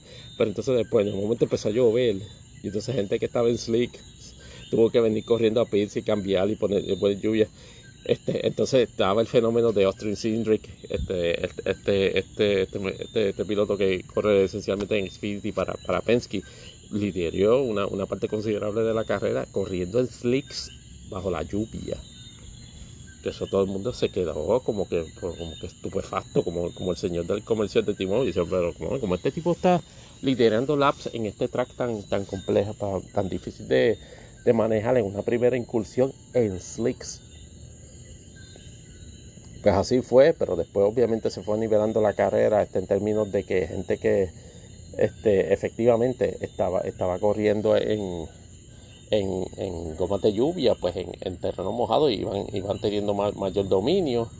Este, llamó poderosamente la atención que en un momento dado, cuando la lluvia incrementó y el problema no era precisamente el agarre de la, de, del track, eh, en la lluvia. El problema fue el, efecto de el efecto de, de, jabo de gallo, como le llaman, este, con, el agua. porque como los carros de cop no tienen esta chapaleta, básicamente lo que tiran para atrás era un revolú de agua y de, y de, y de, y de cachispa de agua. Y eso provocó eh, situaciones de visibilidad cero. Y obviamente eh, provocó unos incidentes bastante feos, este, particularmente Kevin Harvick este, con, con Bob Wallace, este, y obviamente el de Martin Truex Jr. con Cole Coster el 19, Martin Truex Jr. en el 19 de, Joe Gibbs contra este que básicamente los viraron a GB, este Cole Coster en, en, en el 41 de, de Stuart Haas, este, del Team Ford y todo ese tipo de situaciones este, llevó un momento a, drivers a, a, hacer comentarios en el aire este, mostrando este completa desaprobación del hecho de que NASCAR hubiese, hubiese continuado en ese momento la celebración del evento con esas condiciones tan, tan malas de la pista. Eh, en un momento dado, pues entonces se decreta un red flag y entonces de momento vienen este y este los, los, los, Air Titans este, remueven bastante, bastante agua y se puede entonces continuar este, la, la, la competición este, sin, ningún, sin tanta complicación de, de, la cuestión de, la visibilidad, pero este, en la tarde este, volvió a darse en la parte en la parte final de la carrera se empezó a complicar la cosa en términos de lluvia. No hubo la oportunidad este de, configurar este de, arreglar el track en ese sentido. Se, se perdió por completo. Eh, decretaron un red flag este evaluaban si podían darle continuidad a esto y ante el hecho de que el clima no iba a mejorar este, decretaron a Chase Elliott el ganador en la primera carrera inaugural este para en Circuit of the Americas, este, la victoria número 268 para Hendrick. Este, y, con la victoria de Chase, ya los cuatro teams de, de Hendrick están en, los playoffs. Así que este año ha sido este, de cielo y tierra en, términos de, desempeño para Hendrick. Estos primeros años con este carro de generación había estado fatales. Imagínense que eh, en, el, año pasado William Byron vino a ganar su primera carrera en la última carrera de la temporada regular en el Cox Zero 500 en Daytona. Y ya, ya William este tiene, tiene, tiene su victoria, tuvo su victoria en Homestead Miami y ha estado en contención. Perdió su, su streak de top 10 este consecutivos, quedó en 11. Porque este, este fin de semana, eh, gracias a Matt Di Benedetto, que resumo que vendrá en payback este futuro ya mismito, pero en esta ocasión solamente llegó en la posición onceava. Y entonces este, la otra controversia que ocurrió en NASCAR este, este esta semana también fue de que una situación con respecto a uno de los spoilers más, famosos o, más conocidos al mundo interno de, NASCAR, Eddie Diont. ¿Y por qué digo que es conocido? Porque Eddie Diont este, fue por muchos años spoiler de Jeff Gordon cuando estaba en el 24 de Hendrick y posteriormente pues este se volvió este spoiler este para, para Chase Elliott en, en COP y, contra varios tines pero ocurrió una situación en que aparentemente aparentemente tanto Tim Hendrick como NASCAR se enteraron de que Eddie Dijon tenía dos cargos en un condado de North Carolina por una agresión a una, a una mujer y entonces, para colmo, la mujer estaba embarazada. Así que había dos cargos en, uno: la agresión a la mujer, a la mujer y la agresión a un unborn child. Aparentemente, aparentemente, el chisme es que Eddie eh, no se lo dijo ni a NASCAR ni a Tim Hendrick. Y ellos se vinieron a enterar, pues, como, como, como Twitter Police o, o Detective Twitter alguien sacó información, pero mira, pero si este tipo lleva dos semanas este, con, con, citaciones para el tribunal en, casos de agresión a una mujer, ¿y cuándo, cuándo es que lo van a suspender? Cuando revienta, o por lo menos como cuando dicen en Vega Baja, cuando le vieron los huevos al perro, tanto Henry como Nazca, entonces decidieron suspender la edición de forma indefinida. Lo que se aclara el, el evento, el, el, incidente. Fox Sports tuvo este notificaciones este eh, posteriores, este, prueba adicional de que aparentemente fue un incidente con una persona que mantiene un, negocio de alquiler de jet ski o algo así, que curiosamente pues está, casualmente está embarazada en ese momento y tiene una disputa con Eddie Hunt, con Eddie Hunt por, por la forma en que había que usar el, equipo y esa disputa, y en esa disputa aparentemente Hunt le, le pegó y entonces, pues, contra, es, una, no tan solo es una cuestión de, de, agresión, y no tan solo es una cuestión de una agresión, y no tan solo es una cuestión de una agresión a una mujer embarazada, sino que se lo aparentemente se lo ocultó tanto a, Tim Hendrick, a Henry Motorsports como, como a NASCAR. Así que en ese sentido está pero mega hot water porque con esa acción eh, puse en el spot a NASCAR como, y, y pues, creó la percepción de que efectivamente tanto la organización como el team estaban siendo enabling este, de, una persona que estaba acusada este, de, violencia contra mujer, no necesariamente violencia de género. El asunto había dado la impresión inicialmente de que se trataba de algo de violencia de género, pero aparentemente se trata más bien de una disputa comercial que eso de ellos no lo hace, no lo hace menos grave en, en, ese contexto. Pero aún así, el hecho de que le haya ocultado a su, a sus jefes y a la organización y, al, organismo deportivo este, e, esa, información, pues los puso a, ambos en tremendo bad spot. Y eso en cuanto a en cuanto a en cuanto a Motorsport. que, que lo otro que estábamos pendientes este, a, a mirar Llamó poderosamente la, atención en otro, en otro tema la presencia esta semana de una especie de lo que yo he evaluado así de momento, que es una especie de como que de Ben Shapiro, esta versión Grey Palio argentino, que eh, descubrí que se llama Agustín Laje. Un individuo que aparentemente es un politólogo, este que tiene de lo que poquito que es, que, he leído de, su ideología, parece ser de, de, ultraderecha, anti, anti-woke y y anti y anti y anti, y antiliberal. Entonces, obviamente eh, es, curioso porque su discurso este aparentemente lo que proyecta es de que, de que el populismo en Latinoamérica tiene una base este, este izquierdista, socialista. No sé de dónde él saca eso, porque obviamente uno mira a Brasil y, o, por lo menos este, la forma en que Bolsonaro este corre el país, eso es un ejemplo, un ejemplo clásico de refutación.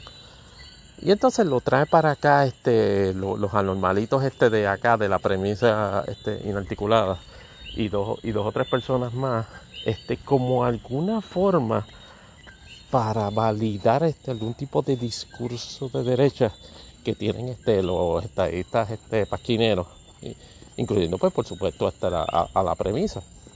Y entonces este, también estuvo participando en algunas especies de, especie de charlas promovidas, Logan B. Hall, por el Proyecto de Dignidad, por, las dos, por los dos este, legisladores de, ese partido, en un conversatorio en el cual me estuvo comiquísimo porque varias organizaciones feministas intentaron este torpedeárselo tipo, tipo TikTok a la actividad de, Trump en Ohio, que recordarán que este Brad Pascal estaba este, ufanándose porque había logrado este alrededor de 200 y pico de mil entradas a, esa actividad y resulta que se las habían llenado de invitaciones falsas. Que los grupos iban este, en esa movida, pero aparentemente el AGE y los organizadores se enteraron y le despacharon el asunto. Oh my god. Voy a interrumpir aquí un momento. Esos perros definitivamente no eran fan de mi podcast. y entonces, como, como le estaba diciendo, Parece que este personaje, este que es más famoso por las controversias que, tiene con gente o enemigos imaginarios, que no necesariamente contesta en términos de argumentos este, o de intercambio de ideas, pues este, lo trajeron como alguna forma de validar esa postura este, derechista de ese grupito de gente, del Proyecto de Dignidad y de esa energúmena de Elizabeth Toge, la, premisa inarticulado, yo como le llamo la premisa desquiciada. Me resulta altamente patético que gente que profesa ideales supuestamente, ¿verdad?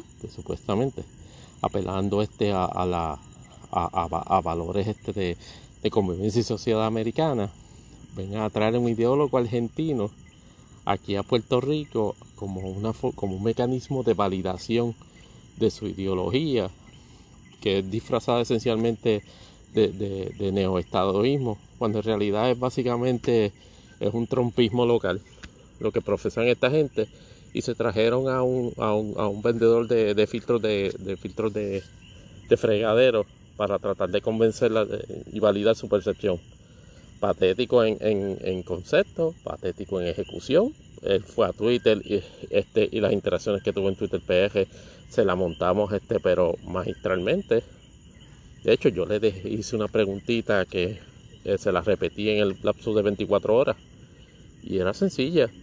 Si él hubiese tenido la oportunidad, si él hubiese votado por Donald Trump en 2020, los que conocen a Agustín Laje y su eh, filosofía, que entiendo que la deben conocer mejor que yo, saben el nivel de carga que tiene esa pregunta. No es tan sencillo el, manejo. Y él lo sabe, porque sencillamente no lo contestó. Y sencillamente porque es un tipo que él goza con que se tengan interacciones javiosas con él. Pero esa pregunta no la quiso contestar. Fíjate. Yo estoy seguro que, que, tiene que haberla leído y tiene que haberse dado cuenta de que, de que, es un booby trap este logístico. Lo, felicito porque dentro de lo dentro de lo poco creíble es razonable. Y como último eh, apunte, este mixto, Marvel Universe salió el, el trailer de, de Eternals me parece que aquí este Marvel este va, va a arriesgarlo todo o, va a tomarse un, approach más arriesgado. Obviamente este, teniendo la ventaja este de, de, una directora que, que ha ganado que, que, acaba de ganar y que acaba de ganar Oscar este y una presentación en términos de estilo que está bien claro este que, que se presenta de esa manera este esa, esa directora Chloe Chao este la directora de Nomadland.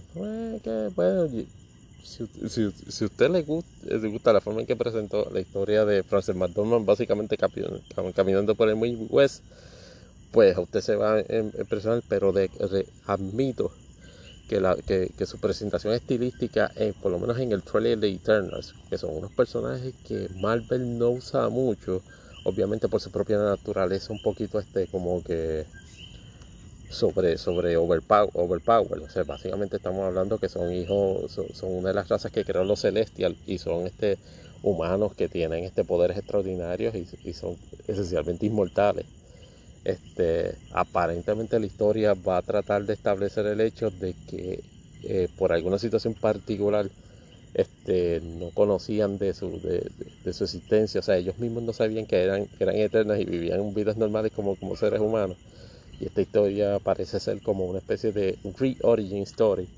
Obviamente me imagino que los van a pariar este con los enemigos este, típicos de los, de los, de los Eternals, que son los, los, los Deviants en el, en el Marvel Universe. Así que veremos a ver qué va a pasar. En, en cuanto a eso, el trailer se ve muy interesante. Es un approach en términos artísticos mucho más profundo que su película normal de, de, del MCU, pero eso no significa necesariamente que vaya a ser este excelente película. Yo en eso pues respeto, respeto los approaches artísticos que se quieran impartir en proyectos de esa naturaleza, particularmente con, con, con visiones destacadas de, de, una, de, una, directora que obviamente tiene, tiene pedigrí, pero eso no necesariamente lo hace una, una película absolutamente, absolutamente ganadora, así que pero ya, ve, ya veremos. El, el trailer promete, y el otro detalle para finalizar el, este episodio de Imponderables Podcast es que en el próximo episodio este, les tendré un review de Kimetsu no Yaiba Demon Slayer porque he tenido la oportunidad este, pues, de verla y este, cuando así lo haga este,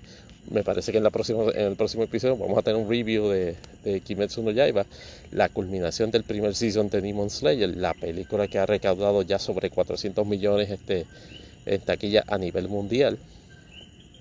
La película, una, una, película que fue el top 5 en, en, a nivel mundial en el 2020 y fue la, y fue la, la, película número uno en América en su, segundo, en su segunda semana de estreno. Y hasta ahora sigue siendo la película número 2 este, de anime de, de todos los tiempos en, en, en, América. Lo dudo que vaya a sobrepasar este, el éxito taquillero de, de Pokémon este, Mewtwo Strikes Back, pero es una película que por lo menos esté en, en, contenido, tanto en presentación de alta animación, en trama y en la, y en la historia. Y se lo dice alguien que no es para nada fan de la, de, de la, de las series ni del anime shonen. Pero la, la historia de Tanjiro y cómo, y cómo, y cómo se convierte en, en Demon Slayer eh, es impresionante, por lo menos, y esa impresión te da en los primeros 26 episodios. Que se, que, se, que se puede decir inclusive pues, de la presentación cinematográfica del, del, season final en, una película de, de, alrededor de hora y media, hora y 45.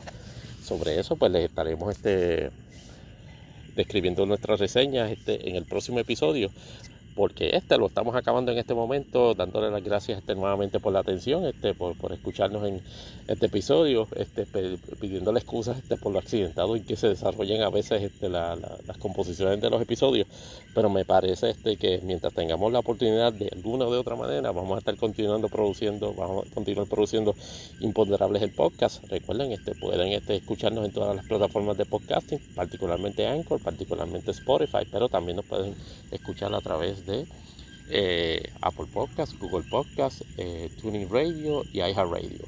También se pueden comunicar para preguntas, comentarios, críticas, este, vacilones, memes, lo que sea, este, a imponderables podcast.yahoo.com. También pueden conseguir nada, seguir a la cuenta, por favor.